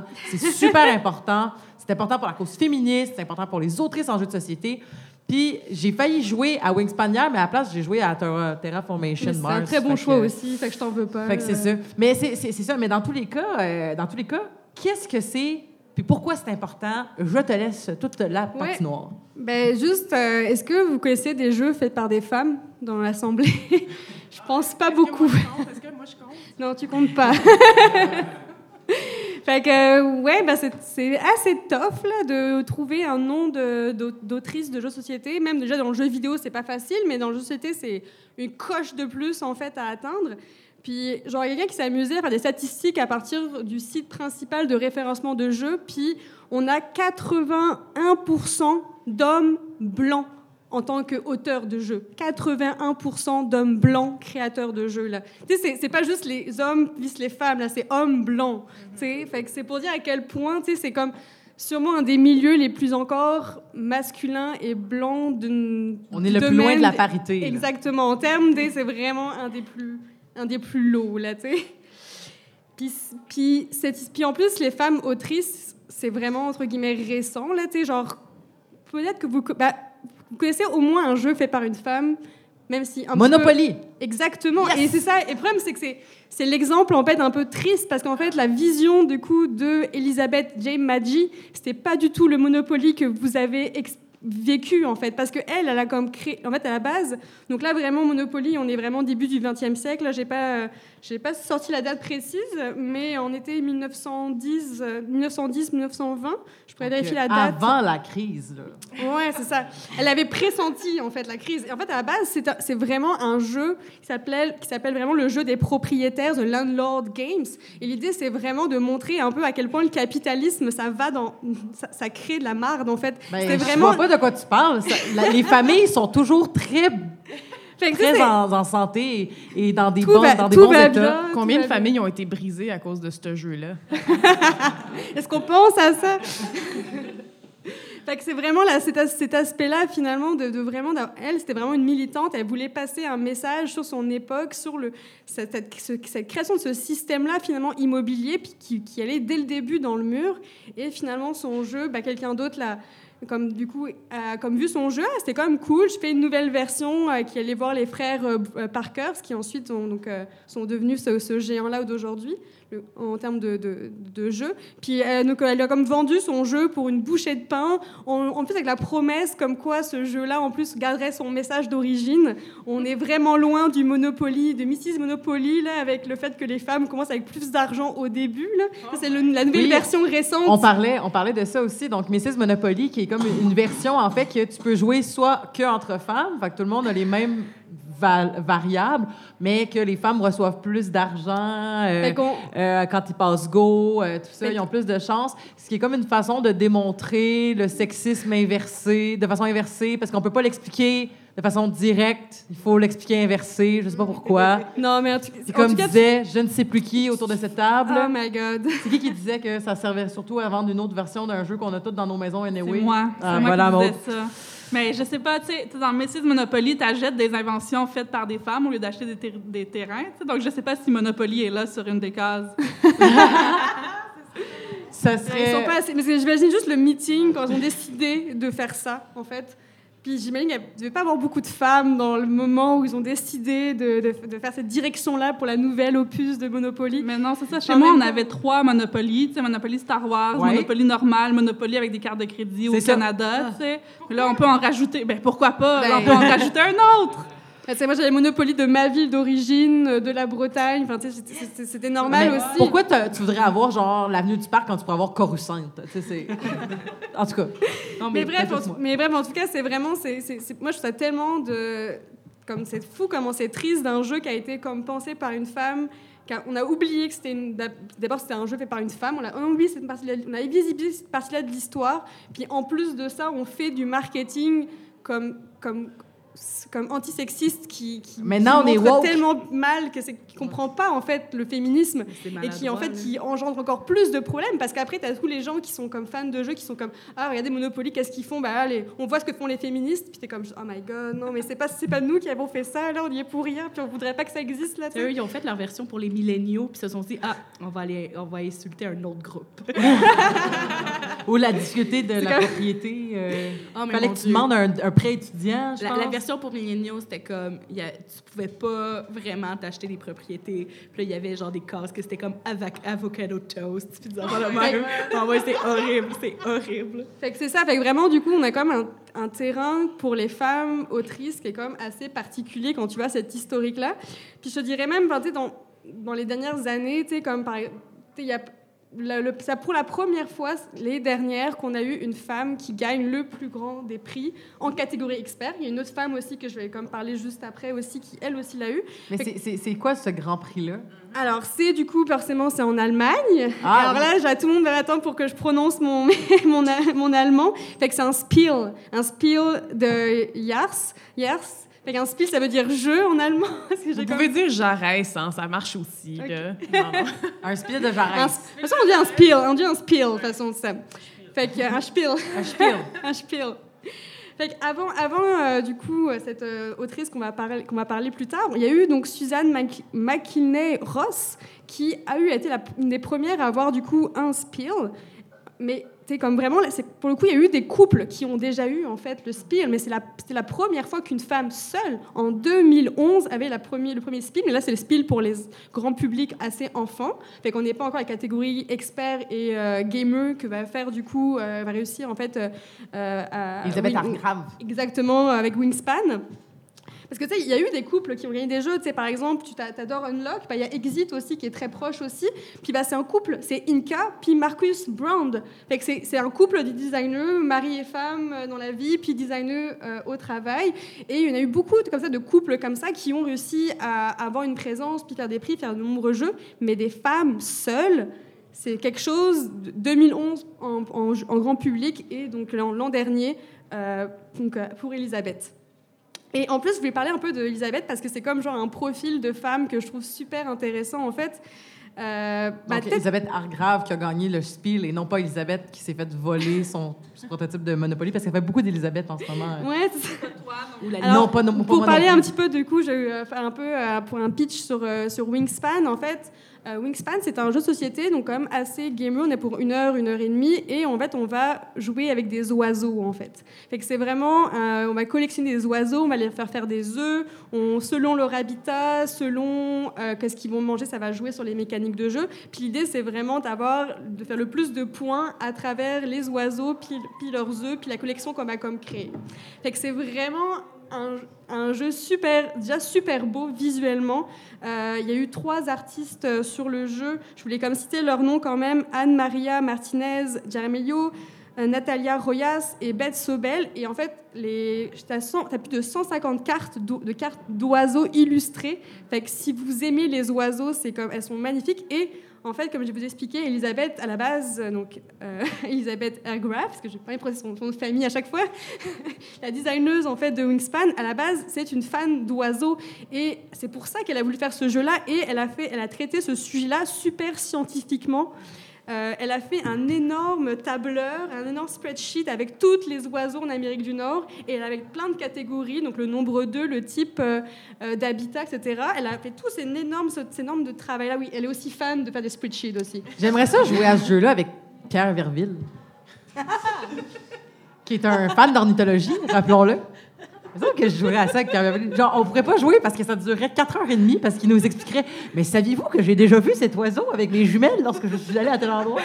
Ça serait malade Mais sinon, tu joues à ça parce qu'il y a des fun facts après ces cartes. Fait que tu joues à ça puis tu vas lui dire les fun facts d'en Ah! face pendant un Tu vas lui rendez-vous. apprendre des euh, choses parce que c'est ça qui est impressionnant. Fait que moi, Si j'ai une date avec Pierre Verville, là, j'aurais des choses à lui dire.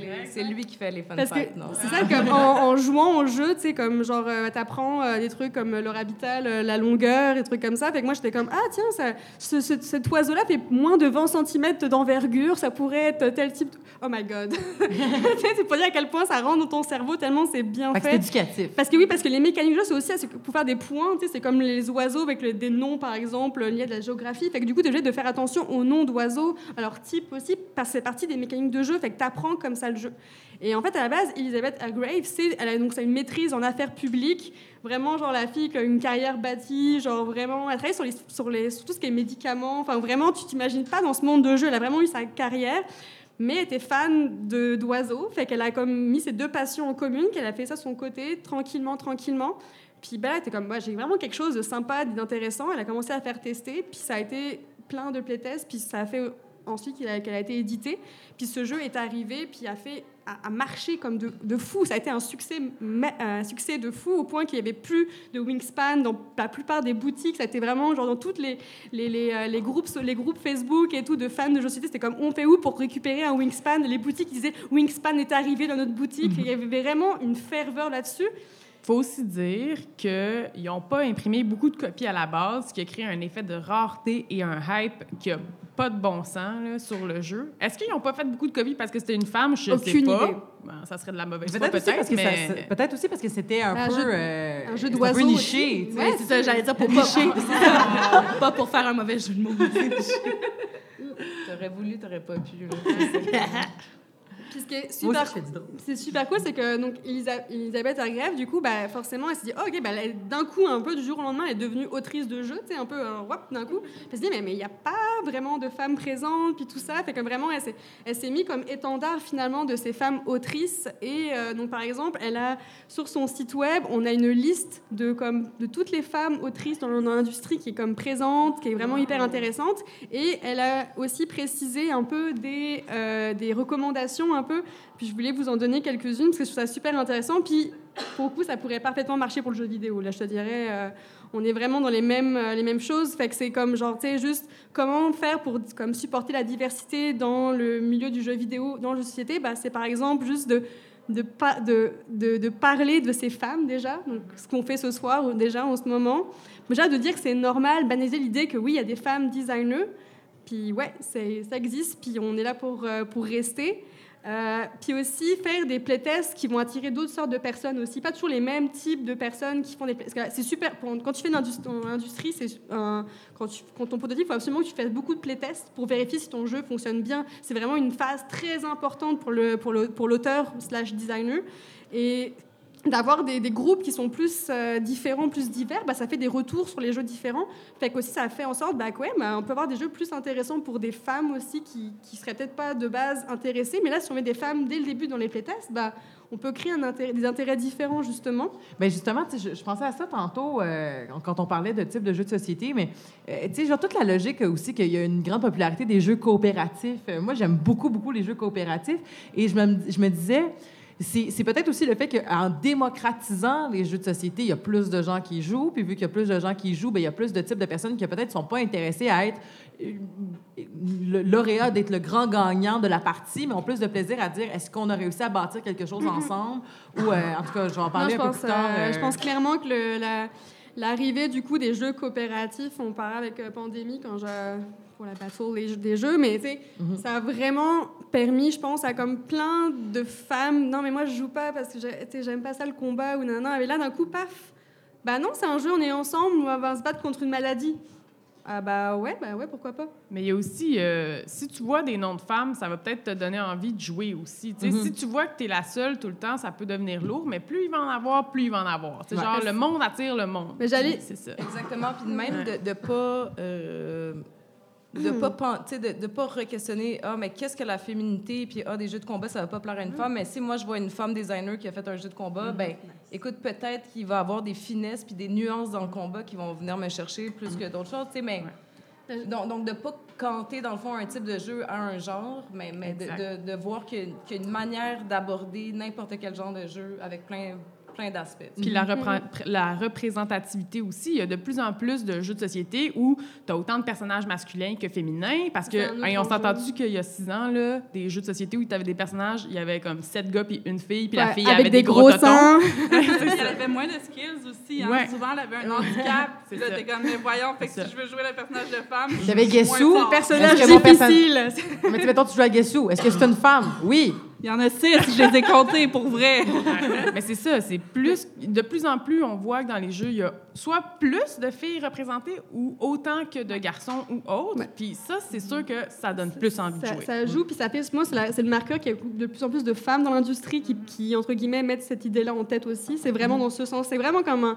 Pas comme dans l'industrie du jeu vidéo, finalement, on peut pas vraiment dire bon, la, représenta- la représentativité dans les jeux, puis l'industrie, bah, c'est comme un sorte de cercle qui se nourrit. Donc, quand tu as plus de femmes dans l'industrie, bah, c'est mieux là- là-dessus. puis, plus plus tu as une meilleure représentativité, bah, plus tu as plus de femmes qui vont penser aller dans l'industrie aussi. Fait c'est un de, cercle vertueux ou vicieux, finalement, peu dans le sens que ça va. Et ça faisait un peu lien avec les, les points que je voulais amener en, en conclusion, un peu sur pourquoi il n'y a pas de femmes, en fait. Et ben, un des trucs, c'est parce qu'il n'y a pas de femmes en tant que joueuses représentées aussi. En fait, on a très peu d'images de femmes gamers dans la société. On va aller dans un salon, une convention, on va avoir, oui, il y aura peut-être des petites filles, comme le côté comme plus enfant, mais dès qu'on passe au-delà de l'âge adulte, là, paf, on va avoir beaucoup de garçons ou de, d'hommes, plus moins et moins de femmes en fait. Donc juste l'aspect, juste, mais ça c'est un thème, un truc qu'on retrouve aussi dans le jeu vidéo aussi, pareil. En fait, on a l'impression que c'est juste des gamers genre qui ont comme adolescents, mais ça c'est une, une idée très précise, sauf que ben, on oublie qu'il y a comme plein de joueurs et de joueuses qui sont présents. Et on a une image très très précise de à quoi doit ressembler le joueur de board game. en fait. Mais pour vrai, ça, ça change, hein, parce qu'à récréation, là, euh, je suis presque prête à dire qu'il y a plus de clientes que de clients E. Client, euh, Clienté. Puis l'autre aussi, un peu là, c'est la différence avec le jeu vidéo euh, et pourquoi je pense que le milieu société est comme plus, c'est plus difficile en tant que femme, mais c'est aussi à cause de l'industrie en tant que telle en fait, parce que c'est une industrie qui est comme difficile et dure. On a très très peu d'illus. Euh, faut dire quand tu es un auteur, c'est comme si finalement tu étais un écrivain puis que tu montais ton manuscrit un peu dans, euh, dans la mer un peu. Fait que c'est c'est sûr que si t'es une femme, une maman monoparentale, ça va être plus tough pour toi de dire ok je vais prendre une année à travailler sur mon jeu les fins de semaine puis ensuite aller voir des éditeurs. T'as pas vraiment le temps puis pour faire ça. Déjà de base ça réduit énormément le champ de personnes qui a le qui qui est assez passionné puis qui a le temps de mettre ça en place finalement de se dire ok dans ma vie je vais plusieurs heures sur ça puis je vais espé- espérer pendant plusieurs années à galérer puis à un moment donné je vais comme peut-être trouver un éditeur puis là ma carrière peut-être commencer avec un premier jeu. Mais si c'est même pas un succès tu vas pas en vivre là. C'est tu peux pas vivre directement fait que ça, ça crée vraiment des embûches euh, sur euh, sur ça finalement pour une femme parce que juste comme c'est un métier plus difficile ça c'est encore plus fermé que dans le jeu vidéo à cause de ça en fait Et c'est- comme ça qu'on conclut pourquoi c'est difficile. Mais au moins, on se réjouit de Wingspan. Ben, J'ai vraiment hâte d'aller essayer ça, avec ou sans Pierre Verville. Et euh, on- je te remercie, Margot, pour euh, cette présentation. C'est ce qui va mettre fin à la première heure donc, de ce podcast. Restez des nôtres pour dans 15 minutes. On prend un petit entraque, puis on revient avec euh, la chronique humoristique et notre fameux show and tell de nos jeux préférés. Donc, euh, je vous attends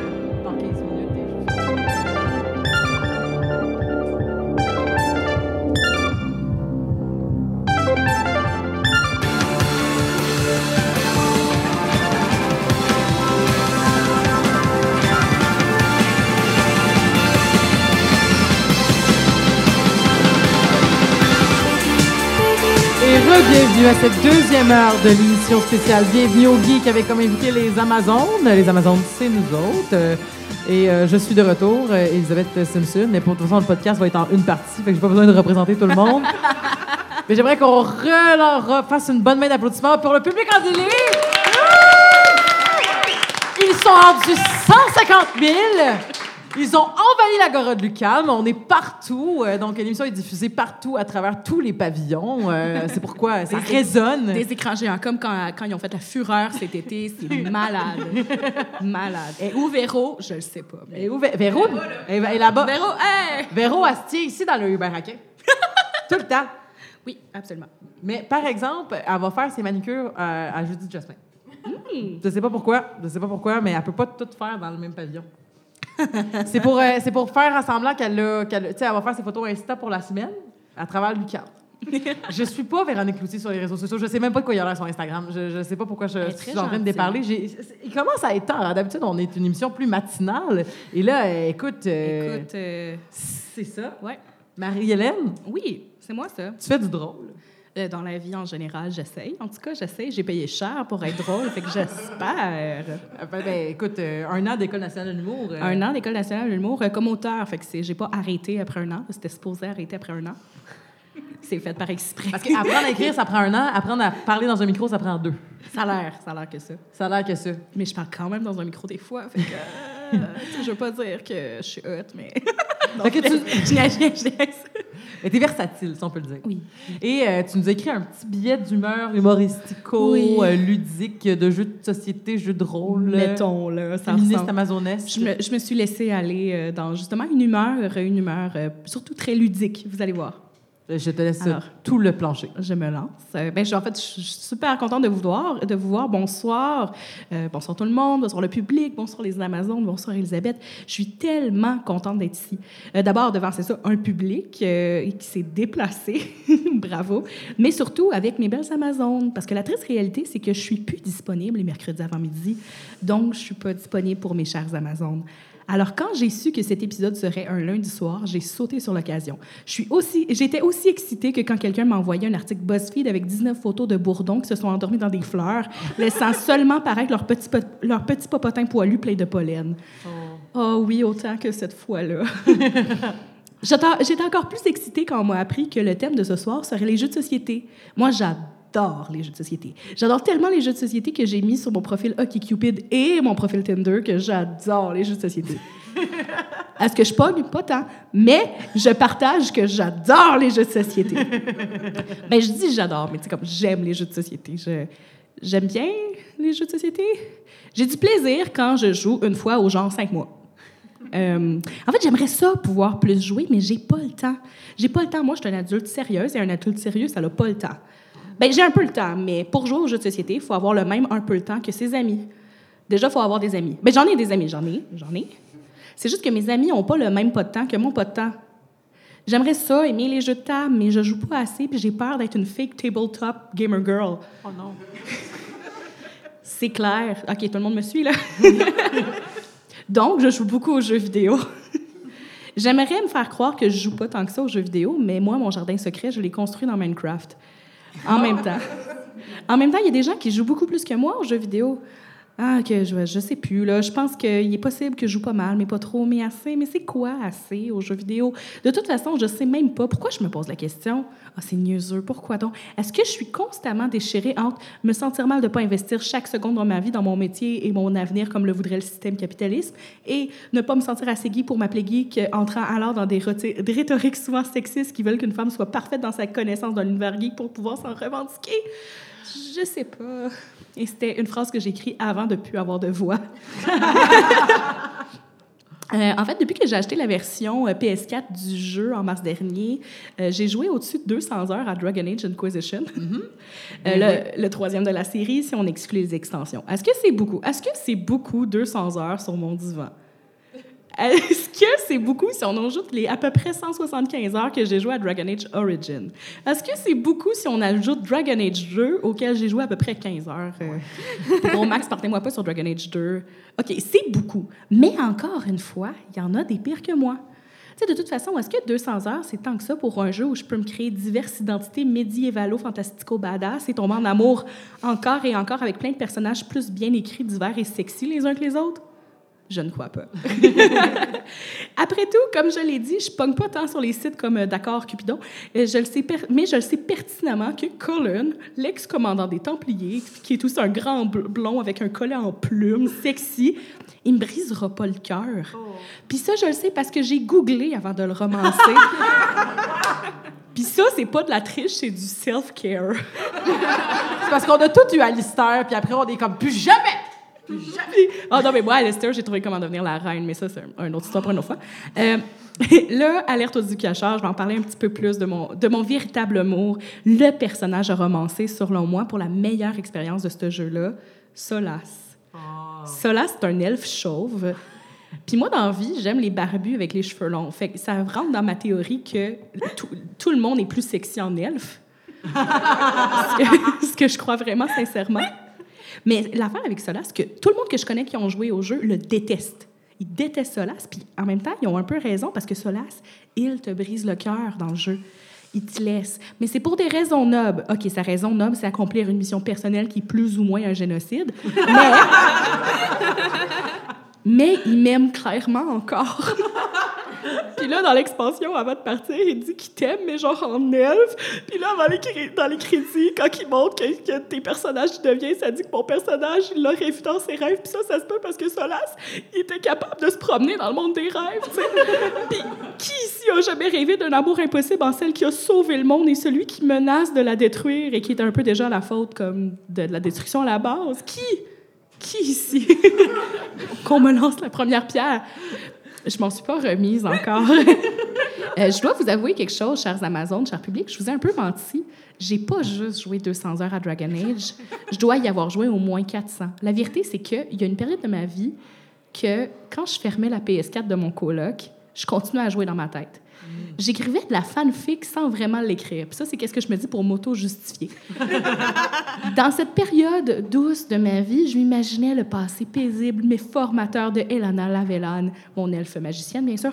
Euh, J'imaginais les scènes banales de son quotidien qu'on voit pas dans le jeu. Qu'est-ce que les compagnons se disaient autour du feu le soir? Qu'est-ce que Colas- euh, Solas pense quand que Elana sort du dernier étage de la tour pour arriver sur son bureau à Skyhold? Ça, c'est ceux qui ont joué au jeu vont trouver ça éclairant. Euh, Qu'est-ce que je. Ah, merde, j'ai encore manqué mon arrêt d'auto- d'autobus. Ah, merde. Ah, merde. Ça, c'est mon quotidien dans ces périodes-là. Puis c'est pas la première fois que je m'attache émotionnellement à des personnages fictifs comme ça. Dans Dragon Age 1, c'était Alistair. Dans toutes les émissions de Télétoon, il y avait une fille un peu gothique, c'était la fille gothique. Dans Spirou, c'était Spirou. Je suis pas mal sûre que j'avais un kick sur un des Teletubbies quand je n'étais encore qu'un bambin. D'ailleurs, j'ai eu un kick sur un personnage du cœur à ses raisons, mais ça, c'est un peu trop loin pour moi. Je garde ça pour moi. En secondaire 1, j'avais couvert mon agenda de colonne de Reno, le, co- le comique rouquin à la couette dans Final Fantasy VII Advent Children. Je rêvais de tourner ma tête vers la fenêtre pour voir son hélicoptère noir enligné vers mon école, en route pour me sauver et m'emmener avec lui. M'emmener où? Je sais pas. Me sauver de quoi? Je le sais encore moins. Euh, plus tard, j'ai eu des kicks là, sur des vrais humains, genre des membres de groupes de K-pop, mais je me demande encore pourquoi est-ce que ça me gênait? Pourquoi ça me gêne encore quand une œuvre de fiction a un effet romantique sur moi? Pour revenir à la question que j'ai posée tout à l'heure, je me demande si inconsciemment, j'ai peur de mon que mon côté romantique discrédite mon amour pour les choses geeks. J'ai probablement, à un moment donné, entendu ou lu sur Internet quelqu'un qui disait Elle, elle aime même pas Naruto pour vrai, elle tripe juste sur Sasuke. En passant, moi, j'aimais Naruto parce que j'étais originale. Euh, parce que même si c'est de moins en moins vrai, les cercles geeks avec lesquels moi j'ai grandi étaient quand même assez élitistes, euh, très, très fermés pour qui qui pouvait se dire geek, euh, ou otaku même. Et même certaines femmes qui voulaient tellement se détacher et pas être comme les autres filles, qui jugeaient celles qui arrivaient euh, parce qu'ils pouvaient pas nommer tous les maudits personnages de Fairy Tail. Ben, moi non plus, parce que je les ai pas lus, parce que c'était pas si bon que ça, Fairy Tail. Mais en tout cas, ça, c'est une opinion euh, osée pour une prochaine fois. Bref, je n'ai plus honte, plus honte d'aimer, plus honte de triper sur des histoires bien écrites, sur des déclarations d'amour que d'autres centaines de milliers de joueurs ont entendues. Elle s'adresse à moi. Je suis Marie-Hélène et j'aime mes personnages préférés. Merci. Bravo! Bravo, Marie-Hélène! Hey, on est comme une vraie émission de radio de Radio-Canada avec un billet d'humeur. C'est le fun! Est-ce que tu peux être mon humoriste? hey, mon Dieu, n'importe quand. Moi, mon rêve, c'est me ramasser à Gravel le matin. Là. Là, ça n'existe plus. Ah. Ah. Ben, le futur. euh, euh, tu vois à quel point c'était mon rêve pour Là, c'est rendu euh, tout un matin avec Masbou. Ah, OK. Ben, tu vois, de voir la soirée est encore jeune, genre Hit Me Up, euh, Jean-Philippe. là. Ben voilà, donc euh, on te verra à la soirée T'es encore jeune bientôt pour aller faire une petite émission. euh, Parler de. Solas. Parler de à Solas. Radio-Canada. Je suis sûre qu'à heure de grande écoute, tout le monde va comprendre tes jokes de, de- de génocide. de- Tu pourrais remplacer Fred Savard, tu sais, lui qui aime les jeux de société. Ouais, voilà. C'est vrai. C'est vrai. Et en parlant de jeux de société, parce que c'est quand même notre thème d'aujourd'hui, euh, on, va, on va rentrer dans notre portion euh, que je vais appeler, euh, que j'ai que j'ai appelée Show and Tell, qui était l'idée de mode, en fait, de présenter des jeux. Au début, on voulait combattre, mais on s'est dit qu'un combat à 6, ça allait être violent en tabarouette. Fait que... Ouais, il y aurait beaucoup de blessés. Mais Maud, justement, vu que c'est ton idée de faire ce show and tell-là pour présenter des jeux, est-ce que tu serais à l'aise de commencer et nous présenter ton jeu qui m'intrigue vraiment beaucoup? Ben oui, je vais commencer. Euh, j'ai choisi de, de, de shower et télé Time Stories aujourd'hui. Puis, euh, tu me diras si c'est un couple qui l'a. Qui- c'est un couple. J'étais toute fière parce qu'il y avait une des femmes, qui- une femme qui l'avait écrit. Puis là, finalement, je, suis un peu déçue parce que c'est un couple. Mais euh, non, c'est bien Je quand peux même. vérifier s'ils couchent ensemble si tu veux.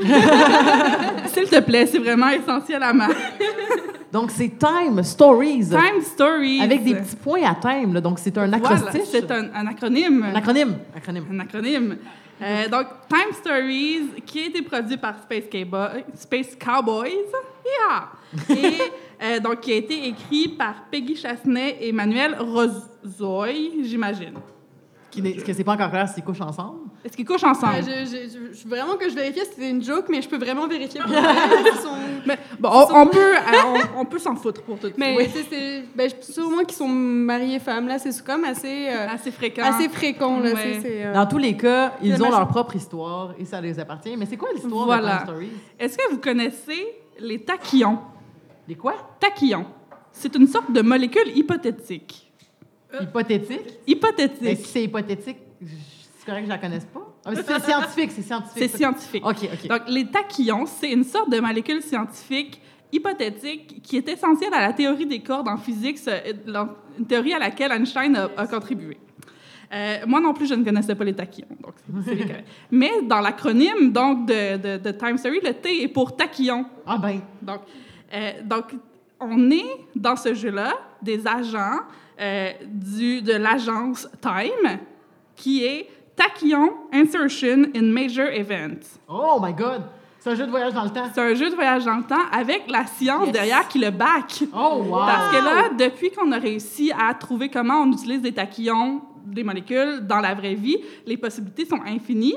Et euh, on a dû créer cette agence-là parce que les gens voyageaient dans le temps puis fuckaient tout le, fuckaient le chien. OK. Bon, puis il, il- il allait dans les, les- les événements majeurs, puis il déroutait les- l'histoire.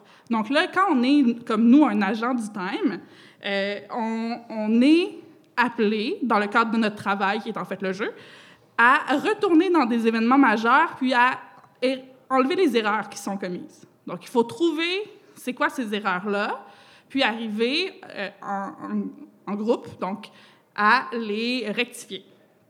Donc, ça commence, on est dans une base, puis dans le fond, c'est un jeu de d'exploring, donc d'exploration de deck, et, et tout le, le deck va nous, nous dire comment jouer, fait qu'il n'y a aucune règle à lire.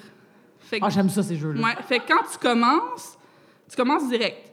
Fait que quand tu tournes les premières cartes du deck, c'est ta base qui t'explique c'est quoi ton rôle d'agent de taquillon, euh, d'agent du Times, et qui te dit bon, maintenant tu vas investir un vaisseau qui est un personnage qui vit déjà à l'époque où t'es. Donc on se transporte pas nous-mêmes dans le temps, mais on, on prend le corps de quelqu'un qui vit à l'époque. Puis c'est précisé que ce sont des personnes qui n'ont aucune influence sur l'histoire. Fait que même si on fait quoi que ce soit ne avec sont que des kidams. parce qu'ils pourraient mourir. Ah. Fait que même s'ils meurent, c'est pas grave, Leur on va sont- pas fucker l'histoire. C'est- des, c'est des red shirts, là. Ouais, c'est ça. Donc, il y a autant de personnages féminins que masculins. Yeah. Et C'était une bonne chose. euh, ces personnages-là ne sont pas non plus faits comme pour jouer en notre faveur parce que euh, le premier, comme le premier jeu de base qui vient avec la boîte, c'est dans un asile psychiatrique. Donc, on a par exemple la cannibale qui peut pas se retrouver trop proche de d'autres mondes parce qu'elle pourrait les manger. Oh. Ou la personne qui a de l'anxiété, qui, peut, qui est vraiment moins bonne dans ses skills s'il est avec d'autres mondes sur sa case. Ou ce genre de choses-là. Donc, toutes les personnes ont un désavantage, mais ben, un avantage et un désavantage. Ça, c'est quand même chouette. Donc, on est vraiment dans une histoire qu'on nous raconte, le Time Stories, hein, c'est pas sorti de nulle part. Et donc, bon, il existe après ça neuf scénarios, parce que dans le fond, une fois qu'on est passé au travers du jeu pour de vrai, on peut plus tellement le refaire. Ça, c'est le côté peut-être un peu plate. Euh, mais donc, passer au travers du deck, donc faire une partie, c'est pas seulement en une fois que ça se fait. C'est ça qui est quand même euh, nouveau, puis ça, ça rejoint ce que tu vas nous dire aussi, euh, Margot. Euh, donc, il faut qu'on ait des gens qui soient prêts à s'investir pour plusieurs fois. Et pour repose des parties de 90 minutes, puis pour arriver à la fin du jeu, donc vraiment résoudre le- la, la crise, ça se peut que ça nous prenne 4, 5 parties. Donc, on joue jusqu'à temps qu'on gagne. Donc, on ne peut pas perdre. Ça, c'est quand même chouette. Mais les parties sont, sont, dans le fond, on a une certaine énergie dans notre base qui nous permet d'être dans le corps de nos vaisseaux pendant un certain temps. Puis quand on n'a plus cette énergie-là, ben, la partie finit et on perd tout ce qu'on avait ou presque, sauf notre mémoire. Ah! Donc, il y a certaines choses. on- donc, par exemple, si on a découvert des pièces, on va se souvenir qu'on a découvert des pièces. Mais la plupart des objets dont on a besoin pour, pour finir le scénario, on va savoir à peu près ils sont où, mais on ne peut pas les garder parce qu'on n'est pas physiquement là. Donc, c'est un jeu où il faut que tu joues quand même plusieurs fois dans une plutôt courte période de temps pour que tu te souviennes de la chose.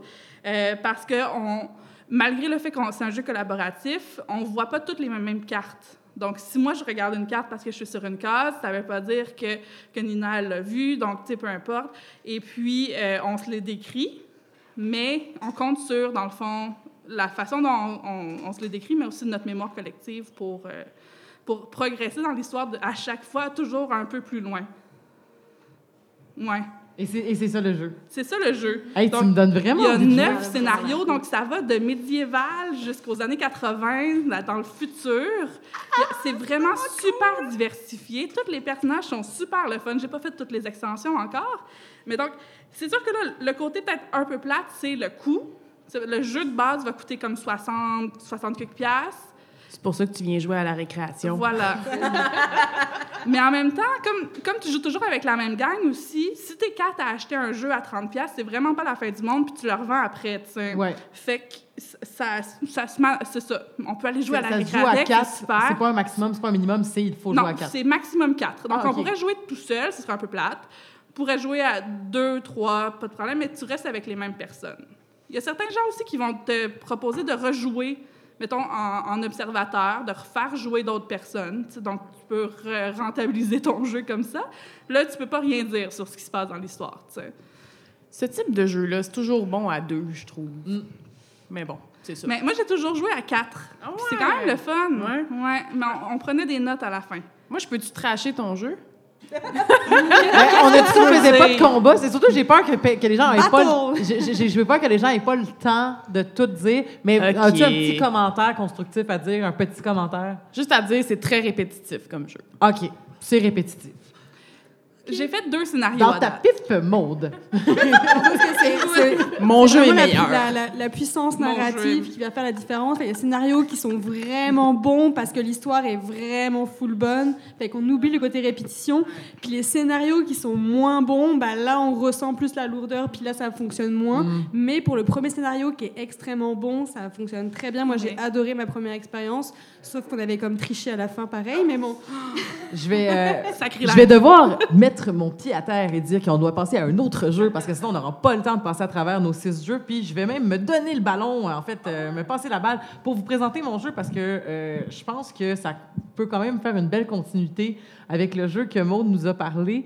Euh, puis en fait, il y aura beaucoup de jeux, je pense, qui va sonner un peu comme ça avec euh, le jeu de Margot aussi. Mais j'aimerais parler rapidement, en fait, de mon jeu préféré, qui est un jeu qui est pas parfait, mais qui est le jeu de société auquel j'ai le plus joué dans ma vie, je vais dire, adulte. Euh, parce que si je demandais quel jeu j'ai le plus joué dans ma vie, c'est probablement Jour de paye, mais je jouerai probablement plus jamais à Jour de paye de ma vie.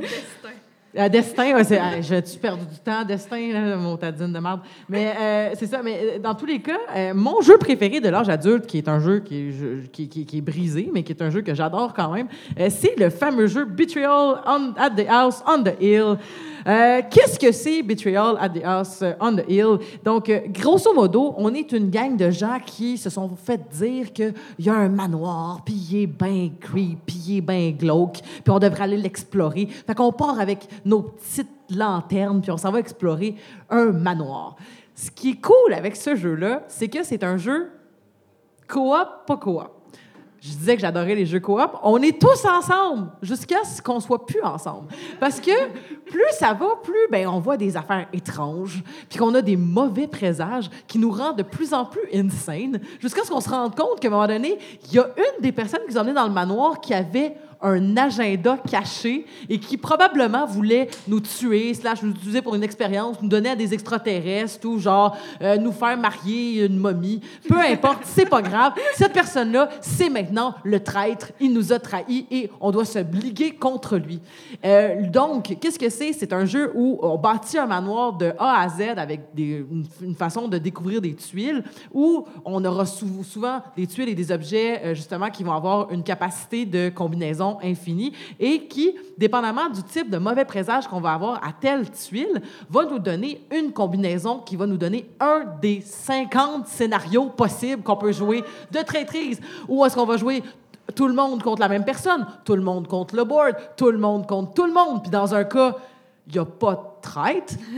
C'est déjà arrivé, c'est un peu weird. Mais voilà, 50 scénarios merveilleux. Euh, j'ai plein de scénarios que j'ai jamais joués, puis je joue vraiment souvent depuis des années. Il y a même une, une mécanique pour pas rejouer à des scénarios si jamais vous voulez justement à travers. Et il y a eu une extension qui nous a rajouté plus de tuiles, un nouvel étage, euh, 50 scénarios de, de, de, de plus, une espèce de campagne à la pandémie Legacy, justement, avec la campagne de Season of the Witch, qui nous donnait comme une totalité presque donc de 104 scénarios possibles. C'est complètement fou!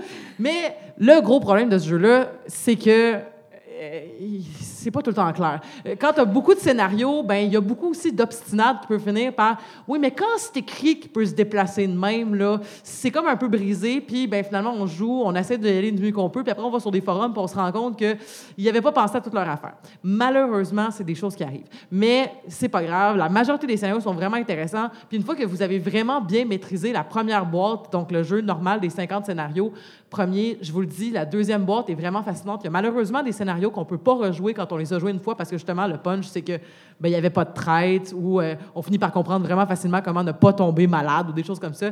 Fait qu'il y a des mm, scénarios un peu plus méta. Puis aussi, si vous n'aimez pas les films d'horreur, il y a un nouveau jeu aussi qui est sorti euh, un peu plus tard qui s'appelle Betrayal at Baldur's Gate. Vous pouvez maintenant être des aventuriers de Donjons et Dragons et vous trahir euh, dans la joie et les pièces d'or. Donc tout ça pour dire que c'est un jeu aux capacités infinies que j'aime beaucoup, qui est pas parfait, mais qui me rend vraiment de bonne humeur. Donc, c'était mon jeu de la journée, Betrayal at the House on the Hill. Je peux pas le tracher, celui-là, malheureusement. Ah, moi, je peux.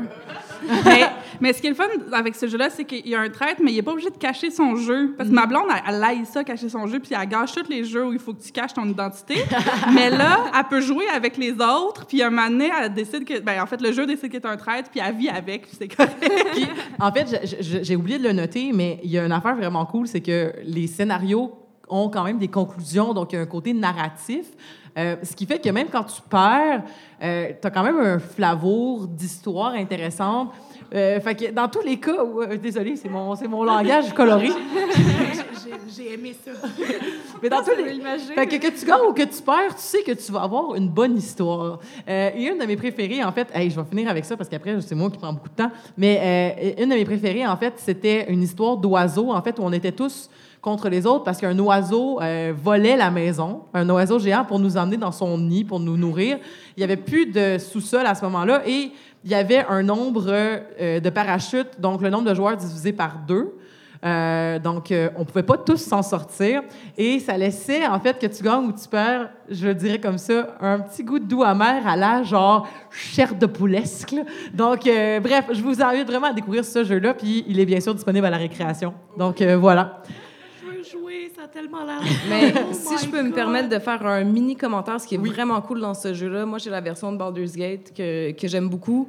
Ben, ce qui est vraiment intéressant, c'est la- c'est ça, c'est le nombre de scénarios que tu as, puis ça vient pas seulement changer la narration, ça vient en fait changer toutes les mécaniques de jeu.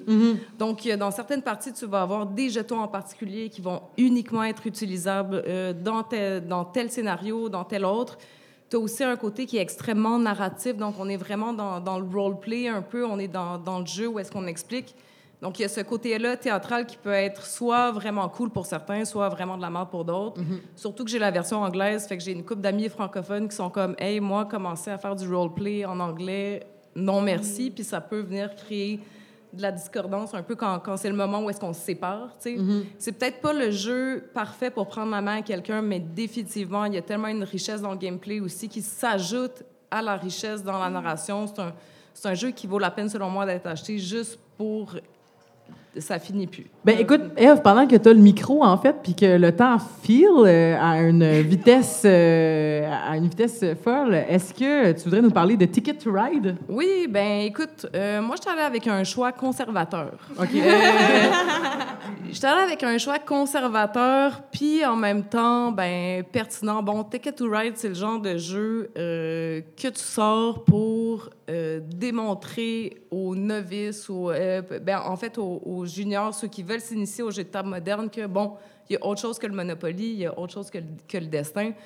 On se retrouve dans, euh, bon, il y a divers jeux, en fait, avec des maps différentes. Euh, moi, j'ai la version Europe chez nous. Euh, je l'aime bien. Tout ça pour dire que tu as, vraiment, tu sais, comme, honnêtement, l'expérience est cute. Tu te retrouves vraiment comme dans, dans une Europe de je sais pas trop quelles années, tu sais, honnêtement, mais train à vapeur, tu, tu, vois le genre un peu. Puis il faut que tu te promènes sur, sur la map, puis il faut, dans le fond, que tu viennes créer, dans le fond, des, des ponts. C'est comme les aventuriers du rail? C'est les Ah, ok. aventuriers C'est du. Ah, c'est pour ça que j'ai pas allumé. Mais oui, il y a un- le titre francophone que, que j'ai pas nommé. Bref, tout ça pour dire que, bon, c'est un jeu qui est très simple, qui est vraiment facile à expliquer. Euh, les jeunes comme les vieux peuvent y trouver leur compte, selon moi. Euh, c'est une belle entrée de jeu, en fait, dans, dans, dans Dans le, jeu, dans, dans, le jeu de table moderne. Euh, tu as diverses stratégies aussi, tu as peu de mécaniques. Ou bien tu ramasses une carte pour, euh, pour aller dans ton deck de wagon, est-ce que, dans le fond, le but, c'est de te rendre d'une ville à une autre ou bien euh, tu construis tu construis dans le fond tes trains ou bien tu ramasses une carte d'objectif puis en gros tu as trois manières de faire des points c'est ou bien en mettant des, des wagons sur ton rail ça donne un certain nombre de points selon le nombre de wagons qui est, qui est dans ta lignée ou bien tu réussis des objectifs de trajectoire. Bon, je vais me rendre de, de Paris jusqu'à Strasbourg, euh, je dis de la merde, mais quelque chose comme ça. Puis à la toute fin, euh, tu fais des points si tu as le plus long euh, trajet de rail. Donc, bref, jeu très, très simple, mais eh, tu sais, comme ça, ça rentre au poste, c'est clair, c'est facile. Puis je pense que c'est vraiment quelque chose qui te permet, en fait, de, de, de te rendre compte que, ah, ben, il y en a plein d'autres jeux. Puis en- bref. C'est définitivement un des premiers jeux qu'on fait tester aux gens qui ont envie de jouer à quelque chose d'un petit peu plus stratégique. Vraiment un bon gateway qu'on appelle C'est ça. avant, Gata- avant Catane ou après Catane? Moi, je le montrais avant, puis je montrerai jamais Catan. C'est dit. Euh, vous le- vous l'aurez entendu aux Amazones, euh, à demande aux geeks, donc euh, jamais Catane. Mais parlons Ne de- demandez pas Catane à la récréation. En plus, on a genre neuf copies. Mais moi aussi, j'haïs ça, Catane. J'ai jamais joué à Catane de ma vie en plus. C'est ça, c'est la vérité, là. Ça s'est jamais arrivé, tu sais. Hey, mais on va continuer dans les jeux quand même qui peuvent être comme pas, je vais pas dire facile, mais qui est un bon jeu, mettons, pour quelqu'un qui veut pas avoir un jeu trop compliqué. Euh, je vais donner la parole à Marie-Hélène. Avez-vous déjà rêvé de dominer vos amis? Je raconterai pas ça à Euh, moi, je vous parle de Oui, Seigneur des Ténèbres, qui est vraiment là, un de mes jeux préférés. Euh, le pire, c'est que hors micro, on a eu la conversation de c'est quoi les défauts avec lesquels je suis complètement d'accord, mais c'est un jeu d'improvisation. Euh, c'est un jeu simple, vraiment, euh, quoi qui vient avec deux versions des règles, un qui est plus collé sur les règles, un qui est vraiment plus libre. Moi, je joue tout le temps la version libre. Où le concept, en fait, c'est qu'un des joueurs est le Seigneur des Ténèbres, Rigor Mortis, et tout le monde est ses sbires qui ont failé une mission. Euh, fait que si tu veux jouer plus classiquement, c'est je vous avais demandé de me ramener le sceptre du magicien gris et vous ne l'avez pas fait. Ou comme si t'es moi, ça peut être genre je t'avais demandé un frappuccino et je ne l'ai pas. Euh, et le but des joueurs en fait, c'est de se rejeter la faute. Donc avec les cartes qui ont des éléments, euh, des images et des mots, que tu peux utiliser tout ça, puis des cartes d'action qui sont soit euh, interrompre, euh, mettre la faute. En tout cas, je n'irai pas dans les règles précisément, mais en fait, ce qui se passe dans une partie, c'est carrément je fais faire comme Elisabeth, je t'avais précisément dit de dire ça. Puis là, tu vas faire non, mais c'est la faute à Maud. Puis là, va le mettre la faute sur Maud en utilisant les, les éléments qu'on a. Euh, puis le défaut de ce jeu-là, c'est que c'est vraiment selon avec qui les gens tu joues. Avec des improvisateurs, du monde qui sont bons en roleplay, c'est vraiment hot parce que tu peux vraiment. C'est vraiment un jeu où tu embarques dans le personnage. Euh, c'est sûr que là, après, c'est ça. Si t'as du monde qui aime pas ça puis qui un peu jette la balle. Euh, c'est pas une vraie expression, ça. Jette la serviette. Ah bon, j'ai amené la boîte. Fait que, euh, on regarde la boîte. Euh, tu sais, moi, j'avais un, ami qui avait décidé que ça ne tentait pas. Fait que quand ça tombait sur lui, la faute faisait oui, c'est moi. Puis j'étais comme, ah ben, je te jette un regard de la mort. Parce que euh, t'es supposé te passer, c'est qui le maître des ténèbres? Mais disons que je me porte souvent pas volontaire pour être le maître des ténèbres. Mais tout est le fun. C'est vraiment une grosse impro, mais guidée où- euh, dans lesquelles on peut vraiment s'amuser. On peut se mettre des, des, euh, des règles maison où dès le début, on se dit, OK, toi, c'est ça ton personnage. Si tu sors de ta voix de personnage, comme tu reçois un regard. Puis c'est quand même vraiment power trip aussi, là, comme à un moment donné, j'ai... à un moment donné, j'ai enlevé un point à quelqu'un. mais J'ai comme fait un regard de la mort à quelqu'un parce qu'il m'a tutoyé. J'étais comme, est-ce que tu viens tutoyer la, la maître des ténèbres? Puis il est comme, euh, euh, non, vous. Puis j'ai comme. Fait que j'ai pas des vrais arguments comme tout le monde. C'est vraiment juste, c'est le fun, c'est un power trip. Et où si t'aimes te faire dominer. Je sais pas. Tout, tout est là-dedans. C'est tellement hot. Moi, j'aime ça être un sbire puis me prendre une petite voix de gobelin comme ça. Et non, c'était la faute d'Elisabeth tout ce temps. Non, ce n'était pas ma faute, je vous le jure. C'était, ce n'était pas moi. C'est parce qu'elle n'avait pas le fun. C'est tellement le fun. Bon, mon argument le plus solide, c'est c'est le fun, gang. Soyez je- je trouve des gobelins. Je trouve que c'est un jeu qui, des fois, quand t'as justement, comme dans une soirée variée où est-ce que tu vas essayer beaucoup de choses, ça peut changer un peu le mal de place après Ouais. avoir réfléchi beaucoup, après avoir été comme super ancré dans, un, dans une affaire de gestion de ressources. Mais là, t'es dans l'impro, puis t'es comme, c'est pas sérieux, c'est comme. niaiseux, tu sais. Il faut pas le prendre au sérieux, là, comme justement, avec un mauvais perdant qui est fâché. Ben non, là, c'est juste drôle, on rit, puis c'est pas grave, là. C'est vraiment juste une grosse impro niaiseuse. Les cartes sont drôles, les illustrations sont drôles, c'est vraiment le fun. Parlant de, de, changer le mal de place, euh, je vais aller vers la maladie euh, avec Margot qui doit nous parler de Pandémie Legacy en cinq minutes. Top chrono. Ouais, Pandé- Pandémie Legacy saison 1, parce que la saison 2 est pas bonne, fait que. On s'arrêtera à la saison 1. Euh, donc en fait, euh, ben, moi je voulais vraiment vous parler de, pandémie. Peut-être que vous connaissez Pandémie tout court, qui est quand même le jeu qui a vraiment popularisé le jeu coop en fait pour beaucoup beaucoup de joueurs et de joueuses. Euh, vraiment le principe rapide, vous jouez des médecins ou des gens qui sont autour finalement de, bah, chercher des remèdes en fait. Puis bah, vous allez, il y a de la maladie qui se ré- il y a quatre virus qui se répandent dans le monde. Puis vous allez du coup avec les joueurs comme aller soit enlever la maladie ou comme trouver un remède. Et vraiment vous vous déplacez dans la map du monde comme ça pour éviter que la population ne meure de maladie. Et ils ont, plus tard, ils ont comme donc il y a eu plein plein de versions de Pandémie. C'est un jeu qui a beaucoup marché. Fait qu'il y a eu des versions, tu sais, comme euh, pour euh, Fall of Rome. C'est le nouveau euh, Monopoly, sincèrement. Exactement, là ils ont vraiment. Mais ils ont eu aussi un nouveau truc, quelque chose c'est plus vraiment nouveau maintenant, c'est comme de 2015-2016 le jeu, qui est Pandémie Legacy. Euh, donc Legacy finalement, euh, c'est vraiment un autre, type de mécanique qu'ils ont ajouté finalement à Pandémie. Puis Legacy en fait comme principe, c'est un jeu qui va, être- c'est une définition assez difficile parce qu'il y a plein d'éléments un peu à, à dire. En fait, donc, dans un jeu de Legacy, on va retrouver comme élément que le, le matériel est périssable, c'est-à-dire que vous allez pouvoir détruire, on va vous demander de mettre des autocollants sur le bord, donc il y a vraiment un aspect que le jeu, à la fin, il va plus être jouable. Donc on, on brise la règle, en fait, que le jeu de société est un, est un jeu qui a une rejouabilité infinie. Là, on brise cette règle-là et on met en place un système de campagne, un, un système de campagne où on va dire, dans le jeu, il va y avoir des boîtes un peu secrètes qui sont à ouvrir ou des choses à, ou des cartes, en fait, où on va avoir des, éléments à gratter, comme pour les jeux à gratter, mais pour faire montrer des éléments qui étaient comme cachés auparavant. Fait que de là, en fait, on va avoir un jeu qui a, en fait, qui, qui on ajoute des mécaniques de plus en plus plus on joue. Et euh, dans le cas de Pandémie Legacy, on a toujours le principe, ben, on va, nous, on sauve le monde des maladies, puis, mais on va, on va devoir sauver le monde pendant une année, en fait. On va jouer un mois par année lors d'une grande pandémie, en fait. Puis je vais pas du tout vous spoiler parce que, genre, l'histoire est vraiment top. C'est vraiment, on a vraiment le gameplay de pandémie qu'on va jouer en fait euh, bah, de 12 à 24 fois, parce que dès qu'en fait on fait un mois, si on le rate, bah, on, refait une deuxième fois le mois pour s'essayer, puis sinon après on repasse à l'autre mois. Mais on fait vraiment en fait, euh, c'est c'est vraiment 12 à 24 parties avec les mêmes personnes. Fait qu'il y a vraiment, ça c'est un truc important si vous voulez vous mettre dedans dans pandémie, pour, c'est qu'il faut vraiment vous dire, bah ouais, il faut avoir les mêmes joueurs tout le temps en fait. On est comme deux joueurs, on reste toujours à deux joueurs, puis on fait les 12 à 24 parties ensemble, mais on a vraiment une expérience où bah, on va prendre le board, on va, ok, bah, dans notre cas, notre partie à nous, bah, juste la ville de Khartoum a été anéantie, on a dû mettre, Khartoum n'existait plus sur la carte là du tout, c'était le néant total, c'est le l'origine zéro de la pandémie, etc. C'était vraiment quelque chose comme ça. Puis vraiment, imaginez comme le, le board qui évolue selon vo- votre manière à réagir pendant plusieurs parties, pendant plusieurs...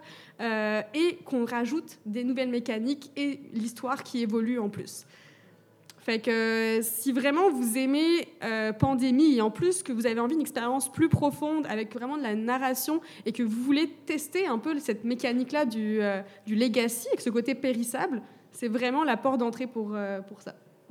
Ben, merci beaucoup, Margot, euh, d'avoir réussi, en fait, euh, en moins de cinq minutes. Fait que c'est merveilleux. Puis euh, la dernière et non la moindre, Nina, euh, qui va nous parler d'un jeu que je ne connais pas du tout, Ricochet Robot. Fait que, t'as-tu envie d'être un robot dans la vie, genre? Euh, oui. Ouais. Toujours. Hein? Voilà, c'est ça. Alors, Ricochet Robot, euh, contrairement à presque tous vos jeux, ce n'est pas un jeu thématique, c'est plutôt un jeu euh, mathématique, analytique, euh, whatever ce que tu veux. Euh, T'as l'air intelligent quand tu réussis à gagner à ce jeu-là. Euh, c'est un jeu où tu as des robots sur un plateau, puis il faut que tu les amènes à un endroit spécifique en les faisant euh, rebondir sur des murs. c'est juste le jeu. Fait que dans le fond, tout le monde joue euh, en silence autour de la table. Tu essaies de regarder, OK, on tourne une pinouche, puis cette pinouche-là nous donne une destination où on doit amener un robot. Euh, puis là, tu comptes dans ta tête, OK, comment, combien de murs est-ce que je peux frapper pour amener euh, mon robot à cet endroit-là? Puis là, tu es comme, t'es dans ta tête. Puis la première personne qui trouve le, le temps dit comme, OK, en trois, je peux réussir. Puis il y a quelqu'un d'autre qui dit comme, oh non, moi, je peux réussir en deux. Puis là, c'est vraiment excitant, tu sais. Tout ça en une minute. Euh, c'est plus 5 ou 6 coups, là, tu sais. non, non, moi, je réussis Des en fois trois, 12, OK? non, c'est ça. Fait que c'est un jeu où euh, n'importe qui peut euh, commencer à jouer avec toi n'importe quand. Tu sais, moi, quand je travaillais à la récréation, il y avait des gens qui sortaient le jeu, puis là, je venais leur servir leur café, puis là, j'étais comme « Ah, moi, je réussis en 6. Puis je m'en allais, tu sais. Puis euh, là, ils trouvaient en 7, 8, puis j'étais vraiment meilleure qu'eux. C'était vraiment, c'était vraiment gratifiant. Mais euh, non, c'est ça, c'est un jeu où n'importe qui peut arriver puis jouer avec toi, puis t'as pas besoin de faire toute la game, tu joues comme tu veux, puis c'est vraiment, vraiment le fun. Il y a des gens qui ont plus de misère que d'autres, c'est correct, tu sais. euh, on peut pas être bon dans tout. Non, c'est surtout euh, avec la pratique, ça devient euh, plus agréable, mais ce n'est vraiment pas un jeu thématique, euh, malheureusement, ou Ben, heureusement. Non, Euh, mais c'est un petit jeu que tu laisses à la table, puis tu joues euh, deux minutes, puis après tu changes, puis tu joues à autre chose. On appelle ça un filler. Ben écoute, moi, j'ai euh, j'ai passé la- le week-end à jouer à Des Pirates. Puis c'était Ouais. exceptionnel. Voilà. Puis voilà. c'est ça, c'était c'est- c'est c'est merveilleux. Tu- Tu joues jusqu'à ce que tu es tanné. En passant, euh, j'ai fait euh, les finales euh, du tournoi international de Ricochet Robot. euh, Oh, wow! Sur un autre podcast vraiment réputé. En tout cas, en tout cas. Mais nous, on est rendu réputés parce qu'on a maintenant un public en délire qui est rendu à 5 millions de personnes qui arrivent pour la conclusion de l'émission. Euh, donc, c'est déjà euh, tout pour euh, ce, marathon podcastien geek qui était Demande aux geeks avec les Amazones. Rapidement, j'aimerais ça non seulement vous remercier, mais aussi demander est-ce que quelqu'un autour de la table a quelque chose à plugger? Je voudrais dire que Ricochet Robot, dans le fond, c'est pas grave s'il y a une rupture dans ton groupe d'amis, contrairement à tous les autres jeux qu'on a présentés aujourd'hui. Exactement, exactement. T'as pas besoin d'avoir le quand même, même un, bon côté. On Ouais, peut y aller le mercredi à la, à la récréation pour jouer euh, tout seul. Tu, me commanderas quelque chose, puis je viendrai faire une game euh, d'une une manche avec toi. Merveilleux. Est-ce que- Euh, moi, oui. moi j'ai un petit truc à dire. Ben, comme je vous disais, je suis euh, designer interactif chez Astrolab Interactive, qui est un studio de jeux vidéo et de board game. Et bon, euh, on, on est en train de faire un jeu vidéo qui s'appelle Sacrifice Your Friends, qui sort en mars. Donc, je vous conseille d'aller regarder ça. On a fait un Kickstarter le mois passé qui a été euh, complété Un avec succès! succès. Très contente. On travaille en ce moment sur un projet euh, de board game hybride qui va utiliser la reconnaissance vocale. Euh, y a Puis rien vous allez encore- faire votre lancement à la récréation, hein, c'est ça? ben, je pense que c'est ça le plan, en fait. On s'en était parlé hier, là, puis ça ressemblait à ça. Fait que, tout ça pour dire, euh, rajoutez-nous sur Facebook avec Astrolab. Euh, bientôt, on va pouvoir en parler. Pour l'instant, c'est très embryonnaire comme projet, mais je vous jure, ça va être malade. Voilà. Et euh, quelqu'un d'autre a quelque chose à plugger avant qu'on se? Ben, c'est pas très ludique, mais euh, Marie-Hélène Racine-Lacroix sur toutes les plateformes, surtout Facebook et Instagram. Quand j'ai des spectacles de blagues, je le mets là. Puis quand je fais des petites niaiseries, je les mets là aussi. Alors, allez voir euh, cette personne qui est drôle. Euh, et euh, ben, je vais, je vais terminer en rappelant, en fait, que à partir de demain, pour ceux qui sont live avec nous au département, mais bien sûr, donc cette semaine, on aura le concours pour gagner quatre paires de billets pour aller au Salon du jeu de société de Montréal. Et ce sera l'occasion à ce moment-là, donc, de, de, de, de liker notre page, pouvoir... je vous souhaite, la- je vous invite à la liker. On n'est pas très... On, on- on partage des nouvelles de l'actualité geek, féministe, puis on fait les lives Facebook aussi euh, de, nos, de nos podcasts. Donc, euh, c'est ça, on n'est pas très tannant dans un, dans un feed de Facebook. Et euh, voilà, donc euh, je vous souhaite bonne chance pour gagner les quatre paires de billets. J'aimerais remercier une dernière fois toutes les personnes qui ont été avec nous aujourd'hui. Donc, merci Maude, merci Eve, merci Margot, merci Marilyn et merci Nina de la récréation qui était notre invitée d'aujourd'hui. Nina, tu es officiellement, tu es officiellement une Amazone. Tu Yes! peux, tu peux venir n'importe quand à l'émission, à n'importe quel thème. Tu es la bienvenue. Donc, Et merci, Elisabeth. ah, ben ça fait plaisir. Ben, merci à tout le monde. Et, euh, merci au département, merci à Will euh, Morer, euh, donc directeur de Choc, qui s'est occupé du son, et merci à Simon Bernier qui s'est occupé de la porte. Et on se retrouve une prochaine fois pour parler de geekerie. On se retrouve aussi le mercredi à 11h pour écouter les Amazon Live. Merci beaucoup.